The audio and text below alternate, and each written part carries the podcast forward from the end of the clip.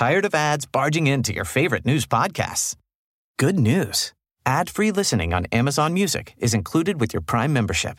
Just head to amazon.com slash ad-free news podcasts to catch up on the latest episodes without the ads. Enjoy thousands of ACAST shows ad-free for Prime subscribers. Some shows may have ads. As a person with a very deep voice, I'm hired all the time for advertising campaigns. But a deep voice doesn't sell B2B, and advertising on the wrong platform doesn't sell B2B either. That's why if you're a B2B marketer, you should use LinkedIn ads. LinkedIn has the targeting capabilities to help you reach the world's largest professional audience. That's right, over 70 million decision makers all in one place. All the big wigs, then medium wigs, also small wigs who are on the path to becoming big wigs. Okay, that's enough about wigs. LinkedIn ads allows you to focus on getting your B2B message to the right people. So, does that mean you should use ads on LinkedIn instead of hiring me, the man with the deepest voice in the world?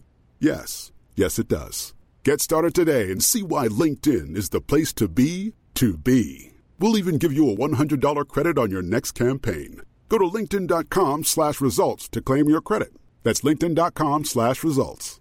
Terms and conditions apply. Hey, I'm Ryan Reynolds. At Mint Mobile, we like to do the opposite of what Big Wireless does. They charge you a lot, we charge you a little. So naturally, when they announced they'd be raising their prices due to inflation, we decided to deflate our prices due to not hating you. That's right. We're cutting the price of Mint Unlimited from $30 a month to just $15 a month. Give it a try at mintmobile.com slash switch. $45 upfront for three months plus taxes and fees. Promo for new customers for limited time. Unlimited more than 40 gigabytes per month. Slows. Full terms at mintmobile.com. Le travail représente 80% du quotidien. Alors autant que ce soit du kiff. C'est ce qui a poussé Marina Lemaire à devenir entrepreneur, pour populariser un élixir de jouvence oublié, tout droit sorti des manuels de grand-mère. Le vinaigre de cidre a de multiples vertus. Réduire la bombe glycémique d'un repas, améliorer la digestion, soigner le microbiote par ses actions prébiotiques et antibactériennes. Les études le disent, mais le terrain aussi. Après avoir résolu ses problèmes de digestion et de peau, Marina a pu aider son père, atteint de diabète, et sa mère qui lutte contre une leucémie.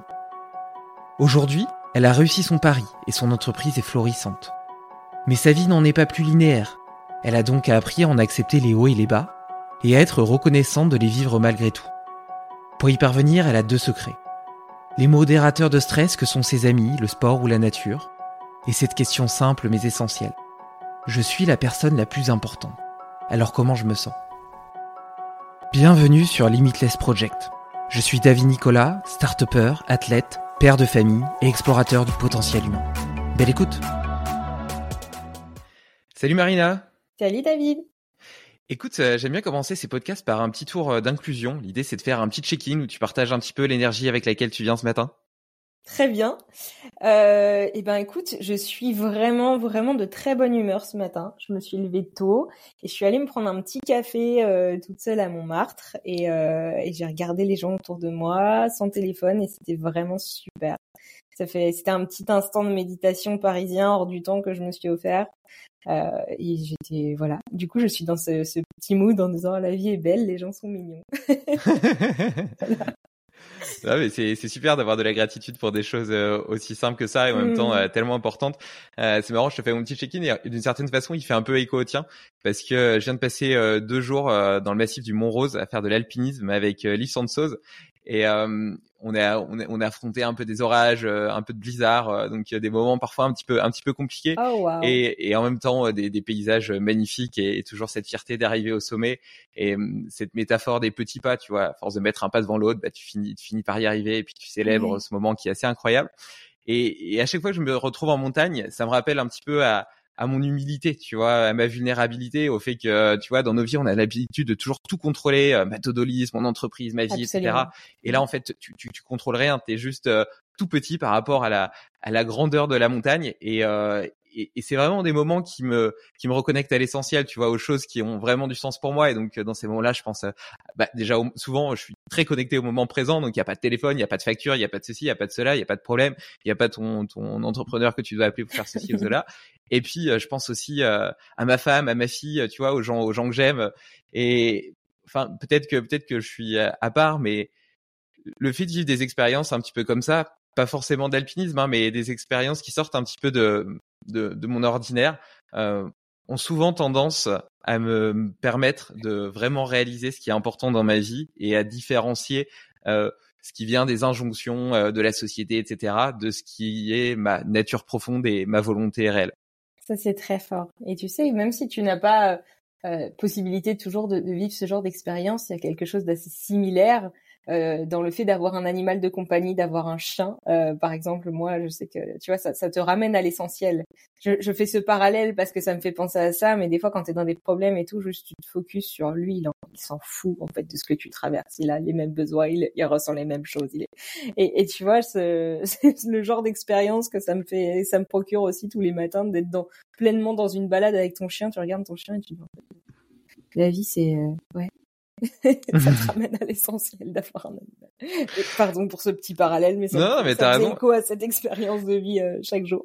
Tu sais, euh, je commence, euh, je commence toutes mes journées par la promenade de mon chien. J'ai un petit chien aussi, et, et, donc tous les matins on va se promener, et puis après je me baigne dans le lac. Là, je t'ai montré la vue parce ah, que j'ai déménagé récemment en Haute-Savoie. Et et franchement ça change la couleur de tes journées. Déjà tu te tu te tu viens un petit peu dans la nature t'entends les petits oiseaux euh, euh l'air frais le soleil qui se lève euh, d'ailleurs même d'un point de vue d'un point de vue scientifique tu tu règles ton noyau suprachiasmatique etc donc tes rythmes circadiens potentiellement t'améliores ton sommeil ouais. t'améliores ton humeur. Mais indépendamment de ça je trouve que ça permet vraiment de commencer ta journée avec déjà un, un bon mood, tu vois, tu t'es tu t'es gorgé de choses positives et t'es pas à démarrer directement avec tes mails, tes problèmes, tes sollicitations. Euh, tu laisses un petit peu du temps à ton cerveau de de de, de se connecter justement euh, à l'essentiel, à sa journée et puis euh, à s'apercevoir que ce qui est important c'est c'est ça, c'est le monde extérieur et pas seulement tout ce que tu traites au quotidien quoi. Absolument, ouais. ouais. Et et toi du coup quand en tant qu'entrepreneuse moi tu vois, j'ai souvent l'impression que une entreprise c'est une courbe euh, c'est une forme d'homéostasie si tu veux qui est assez sinuosidale avec euh, des hauts et puis après euh, ah c'est génial et puis après le lendemain ah putain c'est la merde et puis après oh c'est génial et puis c'est la merde. Bon après, si, si, tu débrouilles pas trop mal, c'est hauts et c'est bas, ils ont quand même une, une médiane qui, qui est ascendante, tu vois. Ouais. Mais mais il y a quand même des moments qui sont difficiles, fatigants toi, quand tu te sens euh, déconcerté, dépassé, que tu sais pas quoi faire, euh, tu, tu, vas faire un câlin à ton chien et euh, ce, ce, petit moment en dehors de, de, de ton problème t'aide à, à défocus et à trouver des solutions? Euh, Alors, oui, mais pas que. Et, je dirais que mon chien ne m'aide pas forcément à trouver des solutions. Mon chien m'aide à me recentrer sur ce qui est l'essentiel. Euh, mais j'ai la chance d'être très bien entourée, d'avoir un, réseau d'amis autour de moi qui est qui est vraiment précieux. Et dans des moments où, où je ne vais pas bien eh bien euh, eh bien je ne vais pas au bureau et je passe toutes mes journées à faire du en général ce sont des des indépendants ou des entrepreneurs. Donc je vais dans leur bureau ou, je prends leurs good vibes euh, et, euh, et je, je, je m'entoure des, des gens euh, des gens qui me qui me font du bien. Et c'est à leur contact que je trouve des solutions euh, en parlant des problèmes ou sans en parler tu vois. Mais tu as, euh, je sais pas, c'est des personnes que, que, que je euh, que je valorise énormément et, euh, et à leur contact ça va ça va juste beaucoup mieux. Donc je passe du, du temps avec des gens des gens qui me font du bien. C'est cool parce que c'est pas forcément un discours qu'on entend souvent, tu vois. On parle plutôt euh, de la solitude de l'entrepreneur qui est tout seul à ruminer ses problèmes dans sa tête et qui va pas les partager euh, ni avec sa famille euh, ni avec ses amis en pensant qu'ils peuvent pas les comprendre. Et toi, tu es un petit peu à contre-courant de ça, alors qu'on on sait bien, tu vois, d'une certaine façon que les, les, relations sociales, enfin, tu vois, dans, dans mmh. les études notamment liées au bonheur, c'est souvent cité comme la première source d'épanouissement personnel dans la vie, tu vois. Ouais, tu vois, longtemps j'ai cru que j'étais introvertie et que j'avais j'avais besoin d'être seule et en fait c'est tout l'inverse. Moi, je suis quelqu'un qui qui me ressource au contact des autres. Euh, je rebondis sur le côté euh, tu, tu es seule quand tu es entrepreneur. Moi, je, quand j'ai commencé, effectivement, je je connaissais pas grand monde dans l'entrepreneuriat. J'avais pas forcément de, de réseau, des gens qui pouvaient me comprendre. Aujourd'hui, euh, si je parle de mes problèmes à mes parents, ils sont en mode on, ça doit être compliqué, mais on, désolé, on ne sait pas quoi dire, on ne sait pas quoi faire, on comprend pas. Euh, ma sœur aussi, des fois, ils sont complètement démunis. Donc, j'ai appris aussi à, à m'entourer de personnes qui comprennent cette vie-là. Euh, et, et c'est la, c'est la richesse, je pense que de, de, de ce que j'ai pu développer euh, avec Archie, c'est euh, de m'entourer de bonnes personnes. Et, euh, et ouais, c'est tellement précieux. Pour moi, on n'avance pas tout seul, en fait. On avance. Et puis après, c'est peut-être aussi euh, une réflexion que tu peux avoir avec euh, avec tes équipes. Tu vois, euh, historiquement, on a plutôt une vision assez horizon, assez verticale, pardon, des, des, entreprises, des organisations. Alors que je sais pas si tu connais les les, les, principes sources, ce concept-là. et donc en gros, l'idée c'est que toi, t'es une fois que tu te lances dans un projet, euh, tu es la source de ce projet comme si on t'avait donné euh, l'imagination, l'idée de quelque chose, et puis tu es un petit peu dépositaire de cette source et euh, amené à la réaliser. Et donc tu vas euh, prendre trois rôles principaux, celui d'entrepreneur qui itère, qui fait des expériences, qui crée, tu vois, euh, quitte à se tromper, euh, celui de guide qui fédère des gens autour de lui euh, pour l'accompagner dans la réalisation de ce projet, et celui de gardien des valeurs fondatrices et fondamentales du projet. Et donc ça, c'est ton rôle en tant que personne source, mais petit à petit, lorsque ton organisation grandit, lorsque ton projet euh, se prend de l'ampleur, eh ben il y a des gens qui te rejoignent et eux-mêmes en fait deviennent des sources spécifiques de ce projet qui ont eux-mêmes ces trois rôles et donc qui sont eux-mêmes au sein de, de, de, de ce champ que tu as créé, qui a été créé mmh. par le projet, euh, entrepreneur, guide et gardien.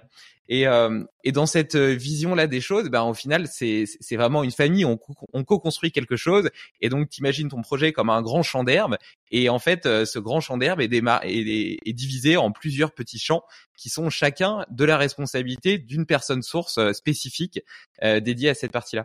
Et j'aime j'aime j'aime assez bien cette cette vision de, de l'entreprise, et ça permet aussi d'une certaine façon de se sentir moins seul à la tête de ce que tu crées, parce qu'au final, chacun on est partie constituante. Et euh, ça, ça, pousse à célébrer les victoires, mais aussi à se serrer les coudes dans les moments difficiles.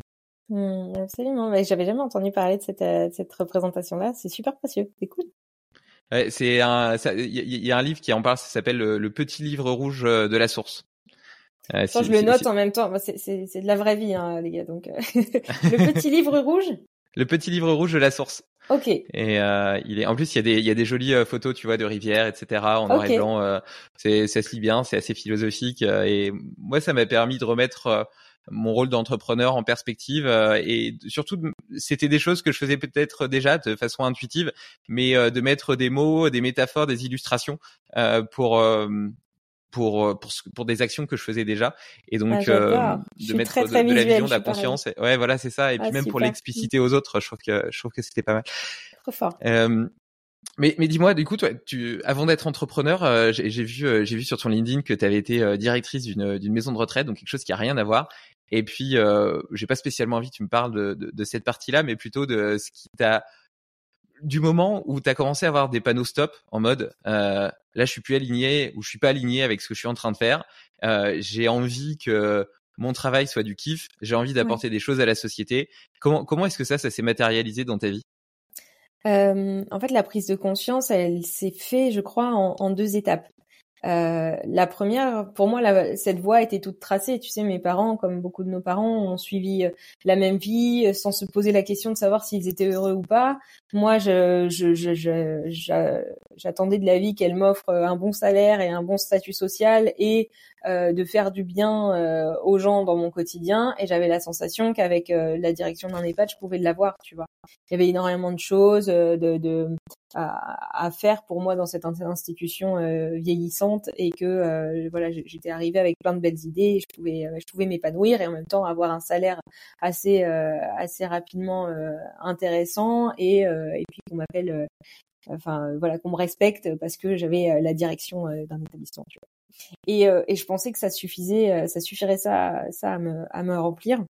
Et en fait, euh, je me suis rendu compte que l'épanouissement, c'était pas ce que c'était pas remplir des, des, cases sur un papier. Euh, mon conjoint de l'époque était euh, était ostéo kiné en libéral et euh, quand peu de temps après qu'on soit rencontrés, il avait décidé de, de, lancer sa boîte. Et je le voyais taffer mais comme un taré, euh, ne plus rien gagner. Euh, notre mode de vie avait complètement chuté et pourtant être heureux, épanoui, euh, se lever le matin, être trop content, avoir plein de problèmes et, être trop content de les résoudre, etc. Donc je commençais à voir qu'en fait ta vie professionnelle pouvait être une source d'épanouissement, mais de vrai épanouissement, et qu'en fait mes attentes étaient assez assez réduites. Et puis au final, mon quotidien, il a commencé à, me stresser énormément. Et euh, c'est quand j'ai eu la direction adjointe d'un hôpital à Paris, donc un poste encore plus à responsabilité que simplement la direction d'un EHPAD. J'avais euh, la direction de deux structures, en plus d'être adjointe de, l'hôpital, d'une maison d'accueil spécialisée pour cérébraux et d'un centre de soins pour personnes âgées. C'est à ce moment-là où j'ai réalisé que c'était pas du tout la vie que je voulais. Mon salaire était encore plus grand, mes responsabilités encore plus grandes, euh, le respect que ça a apporté euh, de dire ah mais je fais ça était encore plus grand et plus valorisant dans les yeux des autres. Et j'ai jamais été aussi mal de ma vie en fait, et, et, aussi peu alignée. Et, euh, et c'est quand en allant au boulot le matin, j'avais la boule au ventre et que je regardais n'importe qui dans la rue en me disant oh mon dieu il doit être bien plus heureux que moi, je rêverais d'être à sa place. Et, euh, et j'en parlais, tu, tu, vois un éboueur, tu vois un, un, chauffeur routier, euh, et, et, et, je me disais, mais je, je, je donnerais n'importe quoi pour avoir cette vie-là. Alors qu'en fait, moi, tu vois, ce que ce j'aspirais à avoir, c'était euh, c'était un statut social. De, enfin voilà, tu vois. Euh, je dévalorise pas du tout, du tout ces métiers-là en disant ça. Je dis simplement que c'était pas du tout la voie que j'avais imaginée et pourtant je me mettais à envier toutes les personnes que euh, auquel je, je n'avais jamais euh, pensé euh, vouloir vouloir avoir la vie, tu vois. Et, et c'est là que je me suis dit oh peut-être qu'il y y a un petit souci dans dans dans mon alignement. et quand j'ai pris la décision d'en partir, j'ai eu cette espèce de truc de putain ça fait du bien quoi. Et euh, vas-y on va on va on va chercher parce que finalement tu t'es jamais vraiment posé les bonnes questions de ce qui pouvait te remplir de ce que tu voulais dans la vie. Tu sais aujourd'hui ce que tu veux plus. Euh, et euh, et c'est à ce moment là euh, le corps te parle hein. enfin j'avais arrêté la pilule. J'ai commencé à développer des problèmes de santé qui se sont accentués aussi je pense avec le désalignement de ma vie pro euh, et, euh, et c'est à ce moment-là où j'ai commencé à, avoir des gros problèmes de digestion, des gros problèmes de peau. Euh, enfin, ils avaient commencé un petit peu avant. Et, euh, et à me dire, bah, il faut que je traite ça aussi, à reprendre un peu de, temps pour moi. Et j'ai commencé à faire super attention à mon alimentation.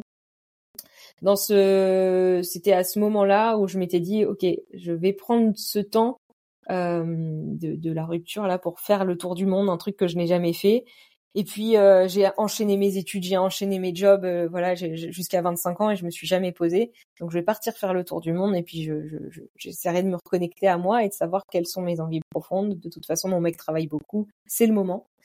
Et euh, et puis euh, donc je te dis, je faisais super gaffe à l'alimentation. Je commence à, prendre du vinaigre de cidre parce que mon papa m'avait donné un livre, ma grand-mère avait surligné les bienfaits, mais random comme ça, tu vois, euh, dans un, un livre de grand-mère pour le coup qui lui appartenait euh, sur le vinaigre de cidre, où j'ai commencé à en prendre et ça m'avait ça avait été incroyablement impactant pour moi.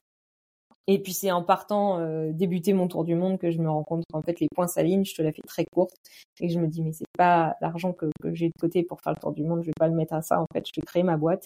Je vais faire demi-tour et puis euh, puis je vais me lancer dans l'entrepreneuriat parce que parce que je crois que j'ai un truc à faire autour de ce produit. Parce que euh, parce que voilà bon on y reviendra peut-être mais en gros ça s'est fait comme ça et, euh, et sans trop réfléchir en fait je suis devenue entrepreneur finalement. Ouais, bien sûr, on va on va reparler d'archi après, etc. Mais euh, je, je, trouve intéressant parce que tu vois, j'ai l'impression, euh, comme toi, je me suis euh, longtemps identifié à cette image de la réussite, du statut social, euh, de gagner euh, beaucoup d'argent, comme si le fait de réussir me donnerait le droit d'être aimé par tout le monde, tu vois, que euh, comme si tu, ouais, ouais, je pense que c'est, en tout cas pour moi c'était ça la, la peur sous-jacente, euh, même si je me l'avouais pas, j'avais pas conscience de ça, mais mais je pense qu'il y a une partie de moi qui croyait que euh, réussir c'était le fait de pouvoir me permettre d'être qui je veux être et que les gens m'admirent malgré tout ou même pour ce que je suis, tu vois. Ouais, et euh... cette espèce de, de, de, notion de respect, je sais pas, enfin moi c'est ce que j'attendais, tu vois, plus que la reconnaissance, c'était de se dire ah ouais, elle pèse, tu vois, genre elle a réussi à faire ça rapidement et, et j'avais tellement besoin de ça. Et je suis contente au final d'avoir eu cette vie-là parce que quand je me suis lancée après, mes parents n'avaient pas si peur. Ils se disaient bon, ma Marina, c'est bon, elle a atteint ça, elle, elle pourra rebondir quoi qu'il arrive. Donc tu gardes aussi, tu, tu, tu acquiers cette euh, euh cette euh, comment dirais-je cette charge mentale en moins pour les autres de de, de se dire euh, t'es capable de, tu. Enfin, je sais pas comment dire, mais tu vois. Non, si, si, tout à fait, je comprends. Et puis après, tu vois, euh, j'ai la sensation aussi que dans notre société, c'est tout à fait accepté et acceptable d'avoir un boulot qui t'épanouisse pas complètement. Euh, s'il rapporte suffisamment d'argent, s'il est suffisamment sécuritaire, etc. Euh, euh, du, selon les critères de la société, t'as réussi. Et euh, j'ai l'impression que c'est qu'un job, tu vois. Ouais, voilà, c'est ça. Alors que tu passes, euh, tu passes la moitié de ton temps. Euh, tu vois, les collègues, pareil, tu vois, les collègues avec qui tu travailles, bah potentiellement, il y a des gens qui les aiment pas, enfin qui, qui, les aiment pas, alors que c'est des gens avec qui tu passes énormément de temps. C'est quand même, enfin, je veux dire, la vie est trop courte pour se faire chier la journée dans un boulot qui nous plaît pas complètement, avec des gens qui nous inspirent pas, qui nous élèvent pas, etc. Tu vois Absolument. Ouais, ouais, c'est une partie de ta vie. C'est pas juste un job. C'est effectivement, t'as raison. C'est la, la, la, majorité de ton temps. Donc, euh, donc non, tu, tu, tu passerais pas sous ton toit euh, du temps avec une personne que t'aimes pas. Un job, c'est pareil, quoi. On peut, on a cette, cette possibilité de choisir en général aussi. Ouais. Il, y a, il y, a, un autre invité que j'ai reçu sur ce podcast qui s'appelle Nicolas Aignon et euh, il m'a posé une fois une question toute conne mais qui m'a qui m'a qui m'a beaucoup parlé. C'est qu'est-ce que comment est-ce que ton travail devrait être pour que ce soit du kiff tous les jours. Et en fait, lui, c'est un, c'est un défenseur du non-effort. Pour lui, le travail, ça devrait pas être un effort, euh, ça devrait juste être du kiff. Et puis, ah euh, et pour que ça soit du kiff, eh ben, il faut que tu exerces euh, quelque chose qui est dans tes zones de génie. Donc, il différencie les zones d'excellence des zones de génie. Les zones d'excellence, c'est ce pourquoi tu es bon, mais qui est pas forcément aligné avec toi et tes zones de génie, c'est ce pourquoi tu es bon et qui en plus est aligné avec toi et donc qui te permet vraiment de, de rayonner. Je trouve que la différence, elle est fondamentale. Et, et tu vois, dans ton histoire, euh, malgré tout, enfin, toujours vis-à-vis de ce statut du travail, il y a aussi euh, cette peur de manquer, cette peur de pas avoir assez d'argent, etc. Et, et j'ai l'impression que malgré tout, toi, tu as toujours eu euh, cette vision de ok je serai capable de rebondir quoi qu'il arrive donc je peux partir et utiliser mes économies pour aller faire le tour du monde. Je te parle même avant d'avoir l'idée de créer ta boîte. Mm. alors qu'il y a beaucoup de gens qui économisent en se disant euh, ces économies me sécurisent et en réalité c'est une somme à laquelle je peux pas toucher. Parce que si j'y touche je me je me mets en danger. Alors que les économies de mon point de vue devraient au contraire être une façon de s'acheter la chance euh, de d'expérimenter d'autres choses, de vivre. Tu vois, j'ai j'ai un autre invité, la Odis, qui est parti de son boulot et qui a fait un film. Euh, il savait que ça allait rien lui rapporter. Il a utilisé toutes ses économies pour ça, mais parce que c'était une passion qu'il avait envie de le faire une fois dans sa vie, alors qu'il avait aucune connaissance en cinéma. Et euh, après, il a repris le cours de sa vie pro, tu vois. Mais mais ça, c'est vraiment pas un paradigme qui est euh, qui est communément répandu. Ça c'est vrai. Bah, je pense que c'est ça être entrepreneur. Enfin c'est l'image que j'en ai. Euh, enfin pour être prêt à gagner, il faut être prêt à tout perdre. Ce genre de mentalité. Euh, moi c'est vraiment un truc. Euh, ouais, il y a rien. Enfin je m'en fous de vivre sans argent. J'en ai jamais eu. Tu vois c'est peut-être pour ça que ouais. euh, je, je je cours pas. Enfin je cours après. Oui j'ai besoin j'ai besoin d'en avoir mais comme un moyen. Euh, j'ai pas j'ai pas de goût de luxe, j'ai pas d'envie de m'acheter une voiture, un appart, je m'en fous, je veux juste vivre intensément et kiffer la vie. Quoi. Parce qu'au final, c'est tout ce qui va te rester. Ouais, complètement, complètement. Les émotions que tu vis, euh, on pourra jamais te les retirer. Par contre, tes biens matériels, etc. Ben eux, euh, ils sont, euh, ils sont potentiellement amenés à disparaître. Et quelque part, y être attaché, ça te rend extrêmement fragile parce que ta situation professionnelle doit te permettre de maintenir ton rythme de vie, alors que tu vois, c'est pareil, il y, a un autre invité avec qui j'ai fait de l'alpinisme qui s'appelle Serge et euh, il a 68 ans, il est encore euh, locataire de sa maison, il a gagné peu d'argent au cours de sa vie, mais il a fait euh, le tour du monde en courant un marathon par jour, il a traversé l'Atlantique à la rame, etc.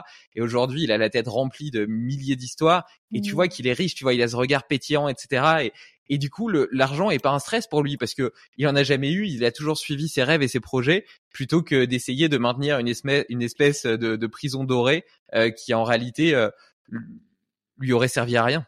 Ça te rend, ça te rend tellement libre d'avoir ce rapport aussi euh, décomplexé à l'argent. Euh, libre même dans en, en start-up enfin moi les, investisseurs je m'en fous tu vois enfin je m'en fous non je m'en fous ils sont nécessaires pour pour construire le projet mais moi on me tient pas avec l'argent tu vois je suis pas aligné, c'est pas grave, je m'en je m'en vais. Et, et, tu vois, il y a, y a ce côté aussi euh, cette liberté là où on peut te réenfermer, on te tient toujours par l'argent à partir du moment où tu t'en fous. Tu peux, t'es complètement libre d'avoir la, la, la, vie de kiff qui t'attend.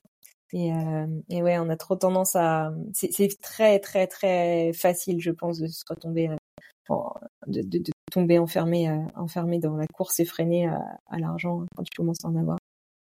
Ouais, et puis en plus après tu t'achètes des trucs chers que t'as peur d'abîmer, donc t'en es aussi un petit peu prisonnier, tu vois. J'avais déjà pris l'exemple avec des vêtements où t'as des beaux vêtements et tout, mais en réalité qui t'emprisonnent parce que tu vas pas vouloir aller sauter dans les flaques avec ta fille parce que tu vas pas vouloir les salir, ta belle voiture, machin, etc. Enfin, en réalité, tu viens plus prisonnier de ce que t'achètes euh, que que ce que ça t'apporte. J'ai l'impression que la balance coût-bénéfice est assez défavorable souvent. C'est ça. Plus t'as de possession, plus t'as de choses à perdre. Hein. Ouais. Et, euh, et, alors du coup, quand t'as fait ce switch, euh, que t'as commencé Archie, euh, et ben j'imagine que le début a été euh, a été euh, probablement chaotique. moi, quand je parle de chaos, je le vois pas forcément comme quelque chose de négatif. Tu vois, pour, pour que quelque chose se réorganise, pour que la matière se réorganise, elle doit toujours passer par un état transitoire de chaos. Donc moi, je vois plutôt comme l'étape suivante. Mais bon, d'un autre côté, il faut quand même se dire que c'est des périodes qui, euh, à la fois, sont hyper excitantes, hyper stimulantes, et en même temps potentiellement stressantes. Il y a, il y a plein d'opportunités, plein de possibilités, aussi énormément de doutes.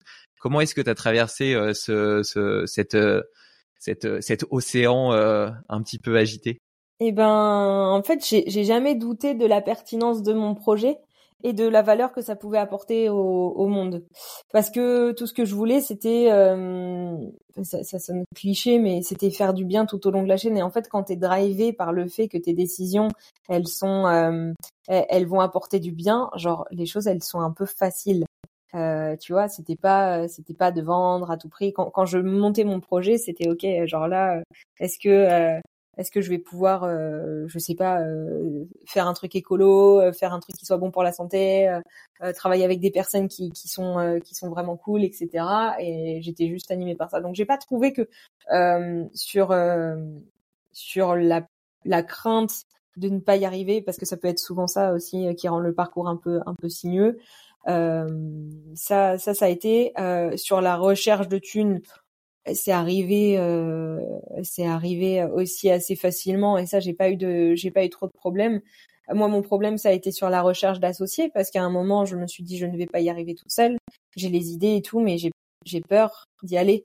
J'ai peur de me rendre visible j'ai peur euh, euh, de mal commencer et je procrastinais beaucoup à essayer de poser des fondations d'un joli visuel machin truc mais j'arrivais pas à avoir cette impulsion de, de sauter dans le vide tu vois euh, euh, hmm. enfin de sauter dans le vide, je l'avais fait, mais euh, de le rendre visible. Euh, et, euh, et ça a été la recherche d'une personne pour travailler avec moi qui a été un peu compliquée. Euh, et moi, j'ai un peu tendance à faire confiance à tout le monde, à n'importe qui. Euh, j'ai failli faire une association au départ qui ne m'aurait pas avec quelqu'un qui partageait pas mes valeurs euh, et qui j'avais juste été impressionnée par son, sa position, son statut social et tout ce qu'elle mettait en avant d'elle-même et elle avait cette capacité à, se mettre en avant que moi je n'avais pas et donc j'ai failli m'associer avec une, mauvaise personne. Ensuite je me suis associée avec un pote. Euh, mais mais voilà ça ça a été ça a été pour moi le, plus compliqué de faire face à t'aider mon perso te disant que euh, t'allais jamais réussir à te lancer, tu trouves toujours une excuse, toujours une excuse, et ça, ça décale, décale, décale, alors que tout est prêt, et juste pas y aller, quoi. Euh, donc, euh, donc ouais, mais après, euh, tu vois, tous les problèmes que tu peux anticiper quand tu te lances en disant je connais rien du juridique, je connais rien de la finance, je sais pas ce que c'est qu'un business model, etc.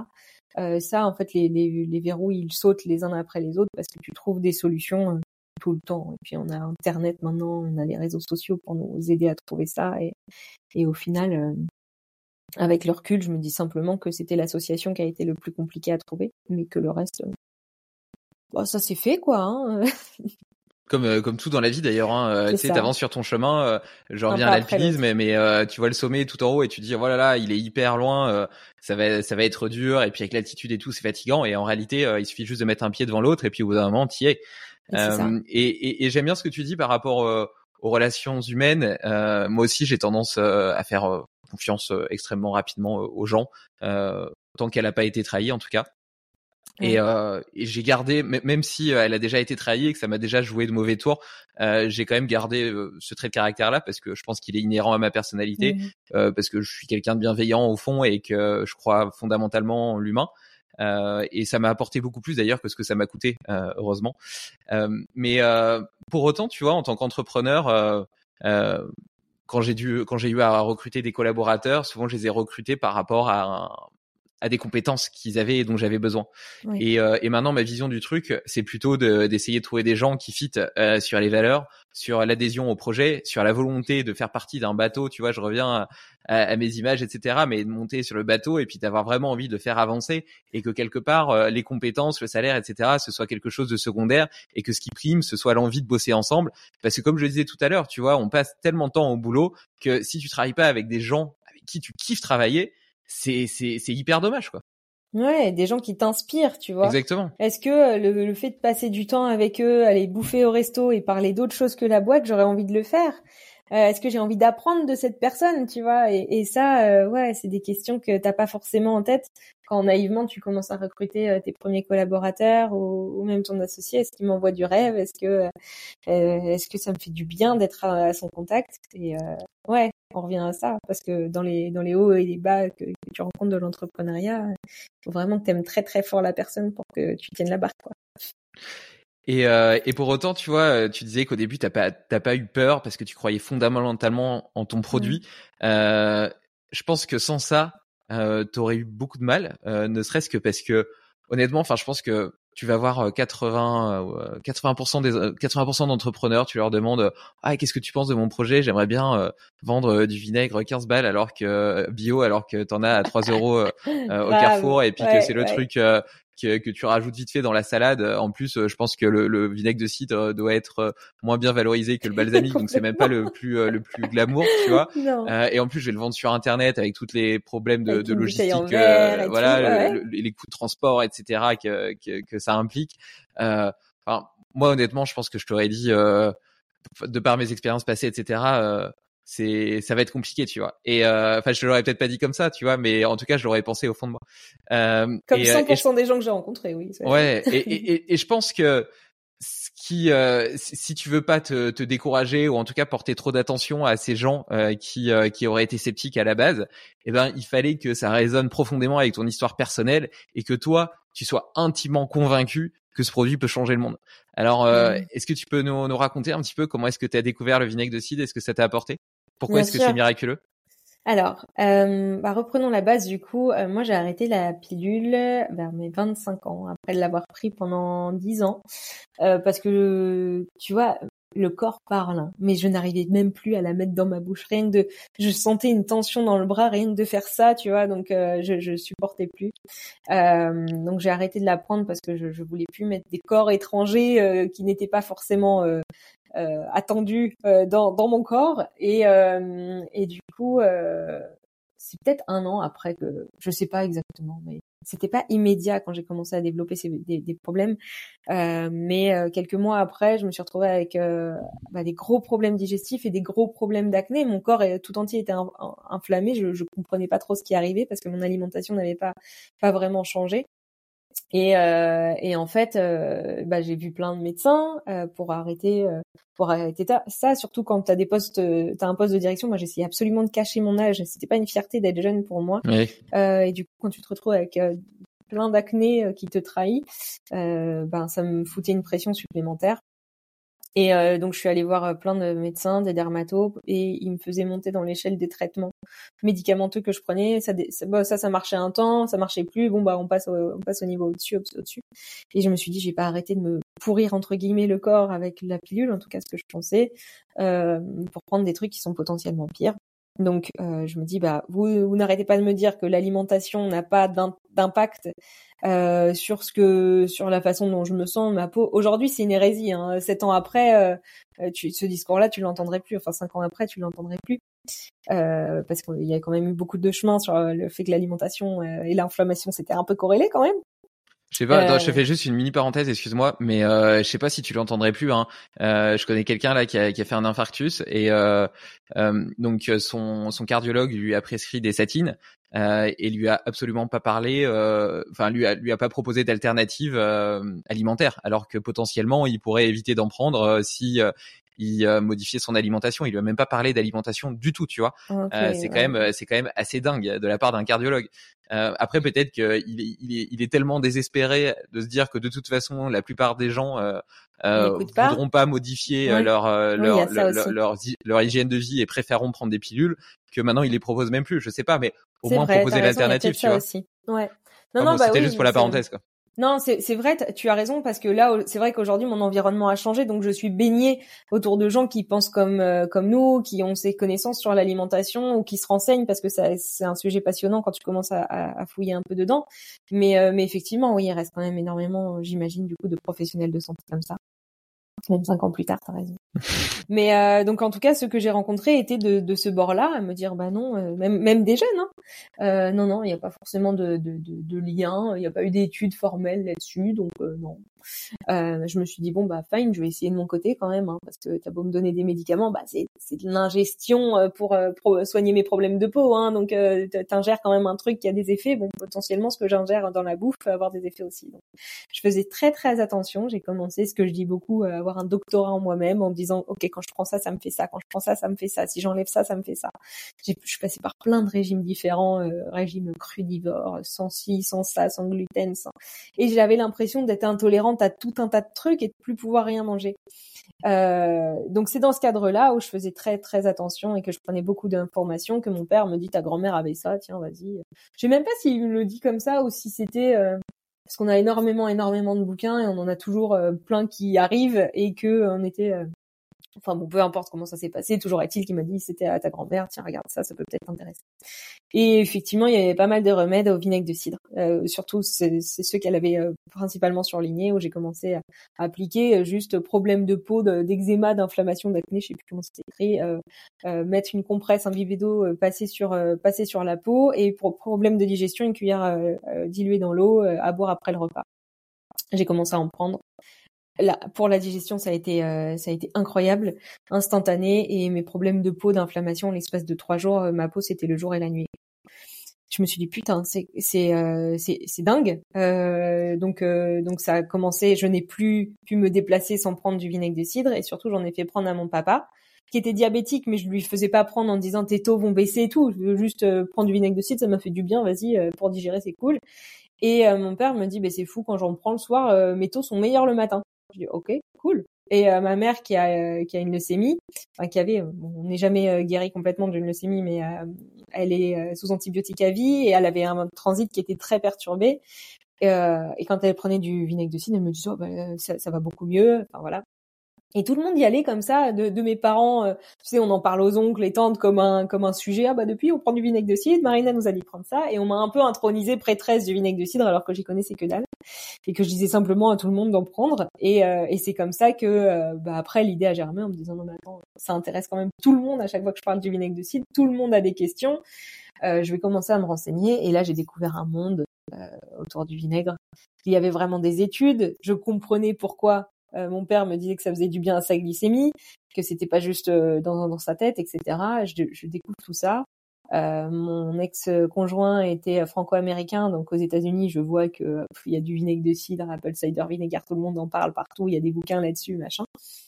Euh, et je me dis putain c'est couillon. Euh, moi je suis de Normandie, j'en ai jamais vraiment entendu parler du vinaigre de cidre. On a des produits super qualitatifs qu'on ne retrouve pas. On a que des, des produits de merdo. Il y a la même à la Biocop, hein, tu sais pas trop exactement d'où ça vient. Les produits sont toujours standards. Et... Pasteurisé en plus. Pasteurisé, euh, quel quel intérêt? Alors que je, je lisais beaucoup sur le microbiote, le côté vivant et tout. Pourquoi on pasteurisait du vinaigre de cidre? Je comprenais pas grand chose. Hein. Parce que tout est pasteurisé de toute façon, tout ce que tu achètes maintenant pour rendre le produit sexy pour le consommateur. Parce que pasteurisé, non pasteurisé, maintenant ça fait peur en fait. Ouais, ça fait peur, c'est ça. Donc euh, donc voilà, c'est dans ce euh, c'est comme ça que que je me dis oh waouh, je, je je suis tombée amoureuse de ce produit. Ça fait parler quand j'en parle. Euh, et puis euh, j'ai envie que le monde entier boive du vinaigre de cidre maintenant. Je, je, fais juste une parenthèse sur le sur la question pasteurisée non pasteurisée. Tu sais, chez les femmes enceintes, euh, on, il faut il faut absolument que tout soit pasteurisé parce que euh, sinon elles, risquent de développer certaines infections, etc. et il y a des études qui montrent euh, l'impact que ça a à la fois sur le microbiote de la femme enceinte, mais surtout sur le microbiote des enfants, la richesse de ce microbiote et leur résilience après dans la vie. Et donc c'est toujours une, une question de balance bénéfice-risque. Donc peut-être que peut-être qu'elle est favorable. Hein. Je dis pas qu'il faut, je, je suis pas contre le pasteuriser fondamentalement, mais je trouve que c'est intéressant quand même de la, remettre de la perspective là-dessus et de s'apercevoir que euh, le fait, l'excès d'hygiène, euh, bien sûr, a réduit euh, les risques d'infection, mais a augmenté les allergies. Et que et que rien n'est noir ou blanc. Et tu vois moi j'ai une petite fille qui a deux ans et demi. Et ben j'ai je, l'ai beaucoup laissé, tu vois, mettre les mains dans la terre, aller toucher des chevaux, des mmh. animaux, et puis voilà, tu vois, vivre simplement, interagir avec son environnement naturel, et puis faire des choses qui pourraient être considérés par certains comme sales, euh, mais qui, de mon point de vue, euh, sont tout à fait cohérents avec le fait qu'on reste des animaux, même si euh, on, on, met du parfum, du déodorant, qu'on se lave, etc., pour sentir bon en société. Bah à la base, on est quand même des animaux. Tu verras jamais un chien avoir une, un tel, une telle obsession pour pour l'hygiène. Je prends l'exemple du chien parce que tu m'as dit que tu en avais un. Mais et donc et donc voilà, je suis pas en train de dire qu'on doit complètement euh, nous extraire de notre condition humaine, mais je pense que remettre un petit peu de sagesse dans nos habitudes quotidiennes, se demander est-ce que c'est normal d'eux, euh, c'est pas c'est pas complètement idiot. Et tu vois, c'est pareil, ma, ma fille, euh, donc je la lave, ben je la je la je la douche avec de l'eau claire euh, sans lui mettre de savon tous les jours. Euh, donc euh, on, on, lui met du savon peut-être tous les trois, quatre jours, mmh. quelque chose comme ça. Tu vois, il y a pas besoin. Moi c'est pareil. Maintenant je mets plus de savon tous les jours et ça va, ça va super bien. Le microbiote de ma peau, il s'est, il s'est bien habitué et, et donc j'ai aucune odeur. Et en plus c'est même une forme de liberté parce que je sais que je peux aller quelque part, que je peux faire du sport, etc. Me rincer, même si j'ai pas de savon, bah je vais pas sentir mauvais, tu vois. Mmh. donc donc c'est aussi une forme de ouais, de liberté vis-à-vis de soi, de, de, de, redécouverte de son corps. Et dans cette, dans cette euh, quête de redécouverte de son corps, justement, je reviens un peu à ce que tu disais plus tôt quand tu quand as dit, j'ai beaucoup aimé l'expression, euh, j'ai un doctorat euh, en connaissance de moi-même. Euh, je trouve que c'est très riche d'enseignements à plusieurs égards. Déjà, par rapport aux douleurs qu'on peut avoir, tu vois, notamment quand on est sportif, souvent tu vas avoir des spécialistes, etc. Tu fais des IRM, des échographies, et en réalité, la douleur est pas toujours corrélée avec une pathologie ou quelque chose de visible à l'imagerie, et personne n'est dans ton corps. Et donc, t'es le meilleur médecin, le meilleur, le, plus capable de trouver des solutions pour euh, pour t'en sortir. Et je prendrai mon exemple où j'ai eu un accident de moto il y a une dizaine d'années. J'avais la jambe gauche cassée en quatre morceaux, etc. Et, et euh, suite à ça, donc c'était un accident non responsable, donc il y a eu un procès et euh, j'ai été expertisé. On m'a donné des handicaps à vie au genou, au poignet, enfin à plusieurs endroits, en me disant bah voilà c'est foutu quoi, ça sera comme ça pour toute ta vie. Et et puis moi-même de mon côté, et pourtant j'ai vu des kinés, etc. Moi-même de mon côté, je me suis intéressé à la mobilité, euh, j'ai fait des choses et euh, j'ai regagné complètement mes amplitudes, je les ai même dépassées. J'ai aujourd'hui à 32 ans un corps capable de faire beaucoup plus de choses que celui dont il était capable à 20 ans, donc je me sens plus en forme maintenant à 30 ans qu'avant. Euh, c'est quand même génial. Et puis, euh, tu vois, avant, je me faisais souvent des, des contractures au dos avec des douleurs au dos. Là, ça fait euh, trois ans que j'ai pas eu une seule douleur au dos, alors que je fais 100 euh, fois plus de choses avec mon corps. J'adore explorer le monde, me, me, fixer des défis. Parfois, je porte des poids lourds parce que j'ai fait aussi un peu de force, etc. Et, et, et, mon corps est beaucoup moins fragile entre guillemets qu'avant, alors même que ben le, consensus était de me dire que c'était foutu, que c'était comme ça. Mmh. Et, et, je termine cette démonstration avec l'alimentation parce que tu disais que tu avais testé plein de régimes, le cru crudivore, etc. Et euh, on, te demande souvent euh, c'est quoi le meilleur régime, c'est quoi la meilleure façon de s'alimenter, etc. Parce qu'on a envie de trouver le raccourci et forcément ça donne envie. Euh, on parle tellement de nutrition aujourd'hui qu'on aimerait trouver la solution magique qui fonctionne pour tout le monde.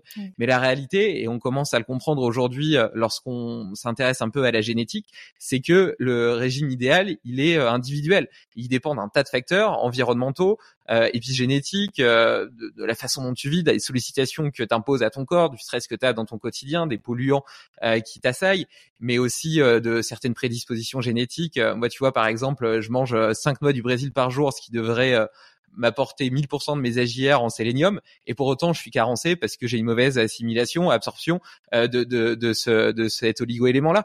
Euh, donc tu vois ça c'est quelque chose de très personnel. De même que euh, tu, tu parles de glycémie, on va revenir sur la glycémie parce que je trouve que c'est un, un sujet qui est quand même assez intéressant, mais selon la variante ApoE, euh, donc historiquement, tu vois, les chasseurs-cueilleurs, ils, étaient plutôt dans le bassin africain et donc ils, mangeaient beaucoup de fruits qui étaient mûrs, qui étaient très sucrés. Mmh. Et donc cela, ils métabolisent, assez bien les glucides et ils fonctionnent bien avec des glucides. Et donc en général, c'est des ApoE4. Et plus tu vas monter euh, vers le nord, plus ils vont avoir un régime à l'inverse, plutôt cétogène avec beaucoup de graisse, beaucoup de protéines et puis beaucoup moins de, de glucides parce que ça correspondait à la nourriture qu'ils avaient dans ces régions-là. Et donc eux, ils ont plutôt des variantes ApoE3 ou ApoE2.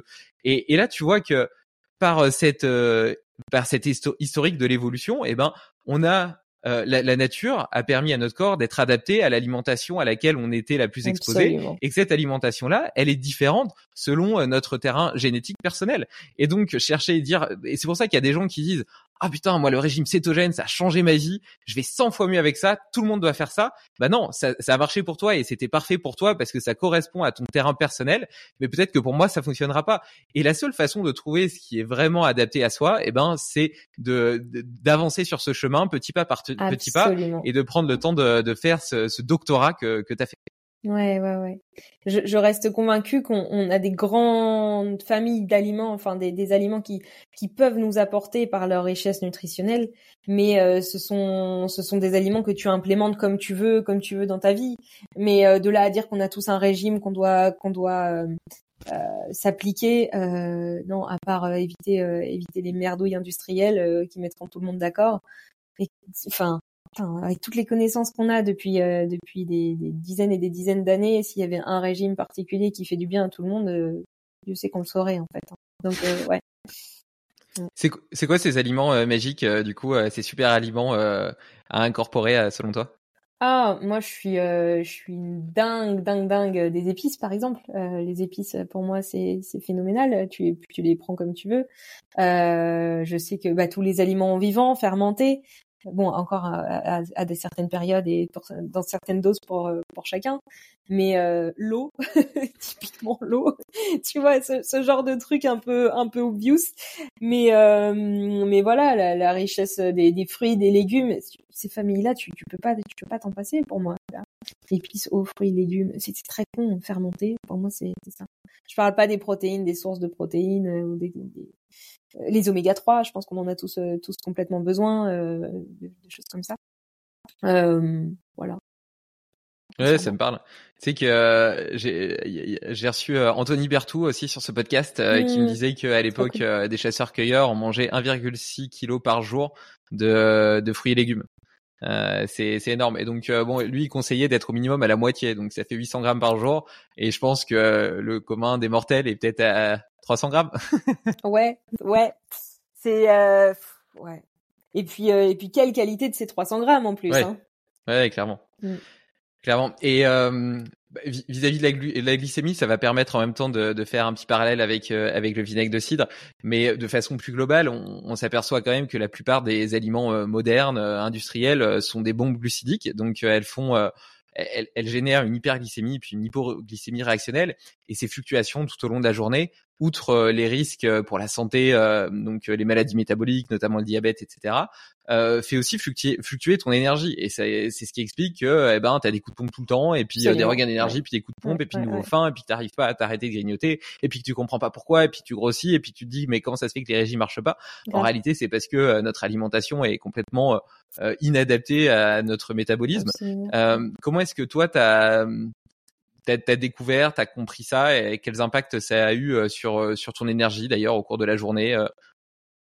Bah en fait, euh, moi il y a un truc, hein, c'est le, le, gluten. Euh, L'éviction du gluten a quand même eu un gros avant-après dans la façon dont, dont, dont, je me sentais. J'ai compris beaucoup de choses euh, sur le coup de barre avec le vinaigre de cidre, etc. Sur l'inflammation que ça me causait. là, je me suis vraiment rendu compte qu'en fait, euh, ça, ça me faisait, euh, ça me faisait pas du bien de consommer, euh, de consommer du gluten. Donc c'est la première famille que j'ai que j'ai évincée. d'arrêter les produits les produits sucrés et le, le truc dingue c'est de me dire que moins j'en consomme moins j'en ai envie mmh. et, et que c'était un, une espèce de drogue d'avoir vu des, des, des, études sur le fait que bah tu sais la fameuse étude où on montre que les rats sont beaucoup plus addict au sucre qu'à la cocaïne.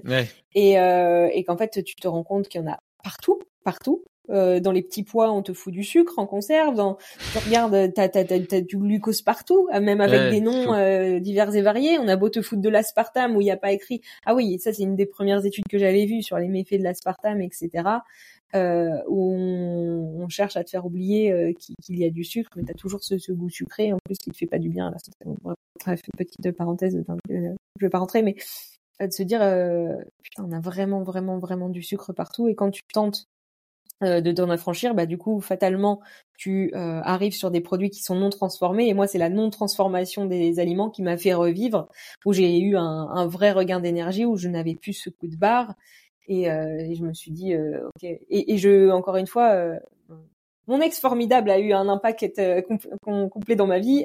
lui, il détestait le sucre en fait. Et, et de voir que il, il, avait une, une, jolie peau, jeune, etc., qu'il était toujours qui manquait jamais d'énergie et tout, m'a aussi fait prendre conscience que c'était pas lié au hasard et que euh, c'était une chance de, de, jamais être tombé dans le sucre et que tu peux t'en affranchir et que ça, ça te fait euh, te fait un bien fou. Euh, mais ouais, quand tu quand tu réalises que tu veux manger euh, sans sucre ajouté et que tu fais attention à ne pas consommer de, de pâtes, de blé, etc., bah tu arrives à manger non transformé. C'est cette alimentation là qui te fait découvrir ce que c'est qu'une vie pleine d'énergie grâce à ce que tu mets dans ton assiette et t'as pas envie de retour en arrière en fait quand t'as goûté à ça. Ouais, complètement. J'ai j'ai vécu un petit peu le même euh, la même transformation. Et, et quand tu dis euh, moi j'en mange, moi j'en ai envie, euh, il y, a, y, a, ça c'est vraiment important, je trouve, de le souligner parce que ça peut donner du courage à ceux qui voudraient s'engager sur ce chemin. En fait, il y a deux trucs liés à ça. la première, c'est que justement l'hypo l'hypoglycémie réactionnelle. Donc en fait, quand tu manges quelque chose de très sucré, ça fait exploser ta glycémie. Du coup, le pancréas il sécrète beaucoup d'insuline, ce qui l'a fait diminuer trop bas et donc ça te donne de nouveau envie de manger. Et donc c'est un petit peu ce, ce, cercle vicieux qui te donne déjà tout le temps envie des, des, envies de sucrer.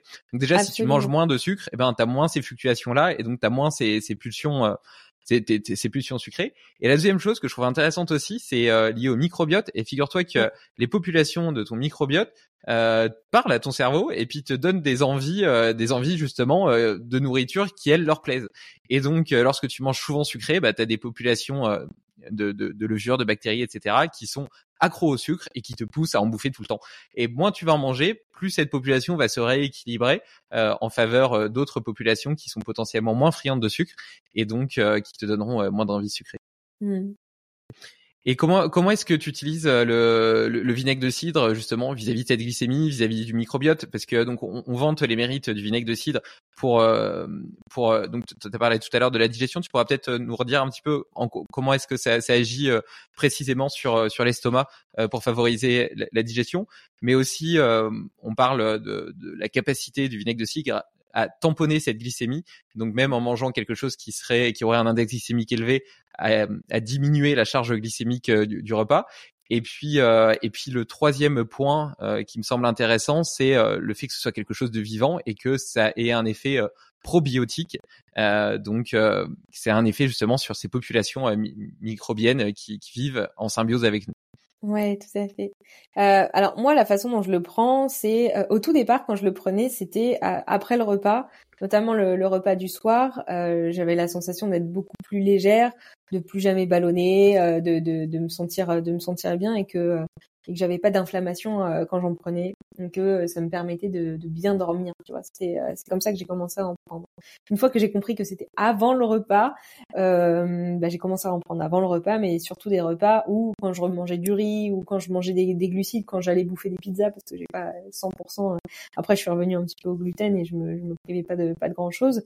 Euh, mais mais ouais, c'était en, amont d'un repas copieux ou d'un dessert ou d'un 4 heures ou voilà c'était c'était par mesure préventive. Parce que la capacité du vinaigre de cidre donc là il y a une méta-analyse qui a été faite sur le sujet montre que une cuillère à soupe de vinaigre de cidre dilué dans l'eau avant le repas diminue jusqu'à 30% l'impact glycémique du repas qui arrive. Ce qui est complètement dingue hein, c'est colossal. Et en fait ça va réduire la vitesse d'absorption des glucides euh, grâce à la présence de l'acide acétique qui va qui va ralentir euh, l'absorption des glucides. Un peu la même euh, ça va être le même fonctionnement que quand tu prends des fibres euh, avant avant de, de, manger tes glucides, ça va habiller un peu euh, un peu euh, tes glucides, ça va permettre de, de, de ne pas avoir ce, cette bombe glucidique qui va arriver dans ton sang et qui cette bombe de sucre qui va qui va causer un gros pic comme ça et après qui va qui va la courbe va descendre. Je je je j'ai les les graphes de Jessie de glucose révolution dans la tête. C'est pour ça que je parle de courbe parce que tu vois très très bien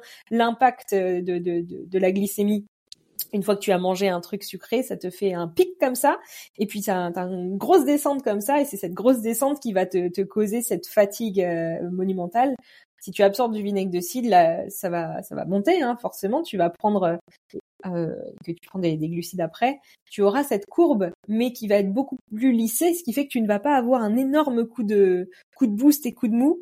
Et, euh, et c'est ce, ce fait de lisser ta glycémie qui va faire que tu n'auras pas de, de, pic et donc pas d'inflammation ou beaucoup moins en tout cas que, que, que si tu n'en prenais pas. Donc, euh, donc voilà, ça c'est pour euh, les, travaux qui ont été faits euh, sur sur l'impact glycémique. Pour l'aide à la digestion, en fait, faut savoir que l'acide acétique euh, va donner un petit, je schématise à mort, hein, mais va donner un petit coup de boost euh, pour pour mieux digérer tes, tes aliments, enfin pour aider euh, ton ton estomac à avoir de l'acide pour bien bien digérer tes aliments. Le vinaigre de cidre est beaucoup plus doux que l'acide chlorhydrique que notre estomac produit naturellement, donc même quand on a des remontées acides euh, qui sont en général le fait d'un manque d'acidité, le vinaigre de cidre est super précieux euh, pour aider à, à, à décomposer ces aliments. Euh, et puis, euh, donc on a parlé de la digestion et le côté euh, microbiote. Le vinaigre de cidre est riche en prébiotiques et c'est à la fois un antibactérien. ça va nous débarrasser des mauvaises, nous apporter des bonnes, en, gros. Et quand il n'est pas pasteurisé, hein, je parle du vinaigre de cidre, donc c'est aussi une source, une source super intéressante de bonnes bactéries pour pour un microbiote en, en, en pleine santé. Il y a des études qui ont été faites sur la, la diminution de comment dirais-je euh, du, du, syndrome dépressif euh, lorsqu'on consomme du vinaigre de cidre. Malade. C'est une étude en, je crois, en Arizona qui a été faite. Bon, après, il faut faire attention. Hein. Il y a des études qui vont dans tous les sens, mais euh, le fait qu'on se soit intéressé au vinaigre de cidre pour euh, combattre le un syndrome dépressif, c'est quand même super intéressant. Ça en dit long euh, sur son intérêt pour le microbiote. Donc, donc voilà. Donc ouais, moi je le prends je l'en prends en préventif. Alors tous les matins, je me filme à prendre mon vinaigre de cidre à jeun en mode détox, euh, mais c'est euh, c'est plutôt pour montrer aux gens euh, une certaine routine et rappeler tous les matins que le vinaigre de cidre ça se boit que mon moment préféré pour le prendre, d'autant que je prends pas de petit déj sucré le matin. Euh, je, je m'hydrate, euh, je prends un grand verre d'eau même euh, le matin tout de suite, tout de suite au, réveil. Donc c'est plus pour relancer la machine parce que pour relancer le transit et, et bien reminéraliser que pour son intérêt pour la glycémie quand je le prends à jeun le matin. Mais mais voilà, il y a tellement de d'intérêt à prendre le vinaigre de cidre dans son quotidien de toute façon que n'a pas encore fait le tour. Ouais, du coup, euh, selon toi, le, le, fait de le prendre à jeun le matin, ça serait pas forcément le meilleur moment. Il faudrait mieux le prendre soit avant, soit après le repas. J'avais entendu aussi euh, le soir avant de se coucher euh, pour favoriser la, la détox du foie. Ouais, c'est ça. Et puis pour limiter, tu sais, bah, notamment chez les patients diabétiques, ce, cette espèce de phénomène de l'effet de l'aube. Tu sais, quand tu te lèves, tu, tu sécrètes.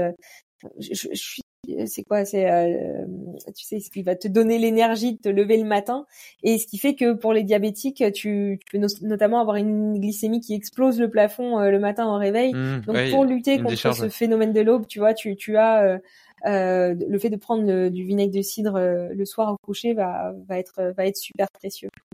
Et, et donc ouais tu vois même si tous les matins je me filme avec avec ce, ce la morning routine archi c'est pas forcément euh, le, plus le plus intéressant euh, pour tout le monde en tout cas.